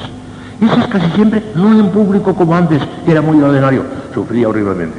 Cuando a Santa Teresa le daba el éxtasis dando sola, alababa a Dios porque el éxtasis encendía su alma de una manera tremenda, ¿verdad? Pero cuando le daba ante la gente, alguna vez en una, iglesia, en Medina precisamente, ¿eh? se levantó del suelo y las monjas que estaban a su lado le iban empujando hacia abajo y ella, eh, sin querer, eh, subiendo para arriba y se quedaba afrontada, se quedaba avergonzada, no quería que no, Señor, no, que no, me lleves por este camino. Y en cambio cuando se lo eso, estando sola, alababa a Dios porque el éxtasis es una cosa santísima, enormemente santa, claro. Ya no es en público como antes, que era muy ordinario. Ni le hacen al caso grandes ocasiones de devoción que vea, como antes, que si ven una imagen devota, o oyen un sermón que casi no era oírle, o música, como la pobre mariposilla andaba tan ansiosa, todo la espantaba y hacía volar. Pero el caso de Salamanca es una cosa tremenda. En Salamanca, estando con sus monjas, a una monjita se le ocurrió cantar, ve ante mis ojos, dulce Jesús mío, ve ante mis ojos, buena mayor Le dio un éxtasis tan enorme a Santa que estuvo 24 horas sin volver así. 24 horas. La cogieron, la llevaron. Uno de los más terribles que tú. Al oír, ve ante mis ojos, dulce Jesús bueno, ve ante mis ojos, buena mayor luego, no lo resistió. En Salamanca. Allí Ahora, o es que halló su reposo, o que el alma ha visto ya tanto en esta morada, que ya no se espanta de nada. O que no se halla con aquella soledad que solía, pues goza de tal compañía.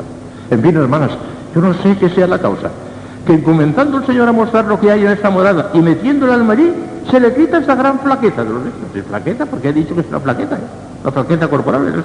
que le era harto, harto trabajo y antes no se quitó, aquí sí. Quizá es que la ha fortalecido el Señor y ha ensanchado y habilitado. O pudo ser, fíjense bien qué cosa dice, aludiéndose a sí mismo. Qué bonito lo que va a decir ahora. O pudo ser que quería dar a entender en público lo que hacía con estas almas en secreto por algunos fines que su majestad sabe, que sus juicios son sobre todo lo que podemos imaginar. A lo mejor es que quería dar prestigio a la santa y le daba esos éxtasis para que la gente cayera en la cuenta de que era una santa. Ya está, son juicios. Y hay un, yo sospecho que a lo mejor era eso. No sabía. Estos efectos, con todos los demás que hemos dicho, que sean buenos en los grados de oración que quedan dichos, da Dios cuando llega el alma así con este ósculo que pedía la esposa. Osculetrumé, osculo Así comienza el cantar de los cantares. Béseme con el beso de su boca. Así empieza el cantar de los cantares. Y la santa, en un libro que se llama Conceptos de Amor de Dios o Meditaciones sobre los cantares, comenta ese versículo como ni San Juan de la Cruz lo supo comentar. Está genial comentando el ósculo que me bese con el beso de su boca. El, que da el beso es el Padre, el beso mismo es Jesús y el, efecto que le produce es el Espíritu Santo. Y lo explica de una manera maravillosa que te queda uno... Dios cuando llega al alma así con este ósculo que pedía la esposa en el cantar de los cantares, que yo entiendo aquí que se le cumple esta petición. Aquí se dan las aguas a esta cierva que va herida en abundancia. Aquí se deleita en el tabernáculo de Dios. Aquí haya la paloma que envió Noé a ver si era acabada la tempestad. La oliva, por señal que ha hallado tierra firme dentro de las aguas y tempestades de este mundo. Oh Jesús. ¿Y quién supiera las muchas cosas de la Escritura que debe haber para dar a entender esta paz del alma? Dios mío, pues veis lo que nos importa, haced que quieran los cristianos buscarla, y a los que la habéis dado, no se la quitéis por vuestra misericordia, que en fin, hasta que le deis la verdadera y la llevéis a donde no se puede acabar, siempre se ha de vivir con temor. Digo la verdadera, no porque entienda que esta no lo sea, sino porque se podría tornar a la tierra primera si nosotros nos apartáramos de Dios. ¿Eh? ¿Cómo anda con miedo? San Juan de la Cruz dice, no, eso, San confirmado de verdad más que sentirán almas, estas almas de ver que podrían carecer de tan gran bien. Esto les hace andar más cuidadosas y procurar sacar fuerzas de su flaqueza para no dejar cosas que se les pueda ofrecer para más agradar a Dios por culpa suya. Mientras más favorecidas de su majestad andan, andan más acobardadas y temerosas de sí. Y como en estas grandezas suyas han conocido más sus miserias. Y se les hacen más graves sus pecados, andan muchas veces que no osan alzar los ojos como el publicano del Evangelio. Otras con deseos de acabar la vida por verse en seguridad, aunque luego tornan con el amor que le tienen a querer vivir para servirle como queda dicho y fían de todo lo que les toca de su misericordia. Algunas veces las muchas mercedes las hacen andar más aniquiladas, que temen que como una nao, una nave, una nao que va muy demasiado de carga, no se vaya a ir al fondo, no les va a caer así. El padre Baño, uno de sus grandes confesores, se alegró muchísimo el día que se murió Santa Teresa porque tenía miedo de esto. Estaba tan cargada aquella alma que no se nos duda. Era demasiado. Ay, que quedó tranquilo el padre cuando vio que salía mal. Yo os digo, hermanas, que no les falta cruz, salvo que no las inquieta ni hace perder la paz, sino pasan de Cristo, como una ola, algunas tempestades, y torna volando enseguida, que la presencia que traen del Señor les hace que luego se les olvide todo. Sea por siempre bendito y alabado de todas sus criaturas. Amén. Y ahí termino el capítulo. Pero os quiero leer dos parrafitos nada más del capítulo cuarto, que son interesantísimos también, y muy prácticos, nos vienen bien a todos son extraordinariamente fáciles. Escuchen, padre. No habéis de entender, comienza el capítulo cuarto, no habéis de entender, hermanas, que siempre en un ser, cinco minutos más, eh, siempre en un ser están estos efectos que he dicho en estas almas, que por eso donde se me acuerda digo lo ordinario, que algunas veces las deja nuestro Señor en su natural, como ya les dije alguna vez. Y no parece sino que entonces se juntan todas las cosas ponzoñosas del arrabal y moradas de este castillo para vengarse de ellas por el tiempo que no las puede haber a las manos. Verdad, verdad es que dura muy poco, un día lo más, o poco más. Y en este gran alboroto, que procede del ordinario de alguna ocasión, se ve lo que gana el alma en la buena compañía que está, porque le da al Señor una gran entereza para no torcer en nada de su servicio y buenas determinaciones, sino que parece la crecen. Y por un primer movimiento muy pequeño no tuercen de estas determinaciones. Como digo, es pocas veces sino que quiere nuestro Señor que no pierda la memoria de su ser, para que siempre esté humilde lo uno y lo otro para que entienda más lo que debe a su majestad y la grandeza de la merced que recibe y le alabe. Tampoco os pase por el pensamiento que por tener estas armas tan grandes de deseos y determinación de no hacer una imperfección por cosa de la tierra, dejan de hacer muchas y aún pecados. De advertencia no, dice ella. No, que las debe el Señor a estas almas, tales, dar muy particular ayuda para esto, claro, las tiene confirmadas en gracia. Digo pecados veniales que los mortales, yo los digo, eso jamás También se les dan las almas que ven que se pierden, y aunque en alguna manera tienen gran esperanza de que serán de ellas, cuando se acuerdan de algunos que dice la escritura que parecían estar favorecidos del Señor, como un Salomón que tanto comunicó con su majestad, no pueden dejar de tener, como tengo dicho.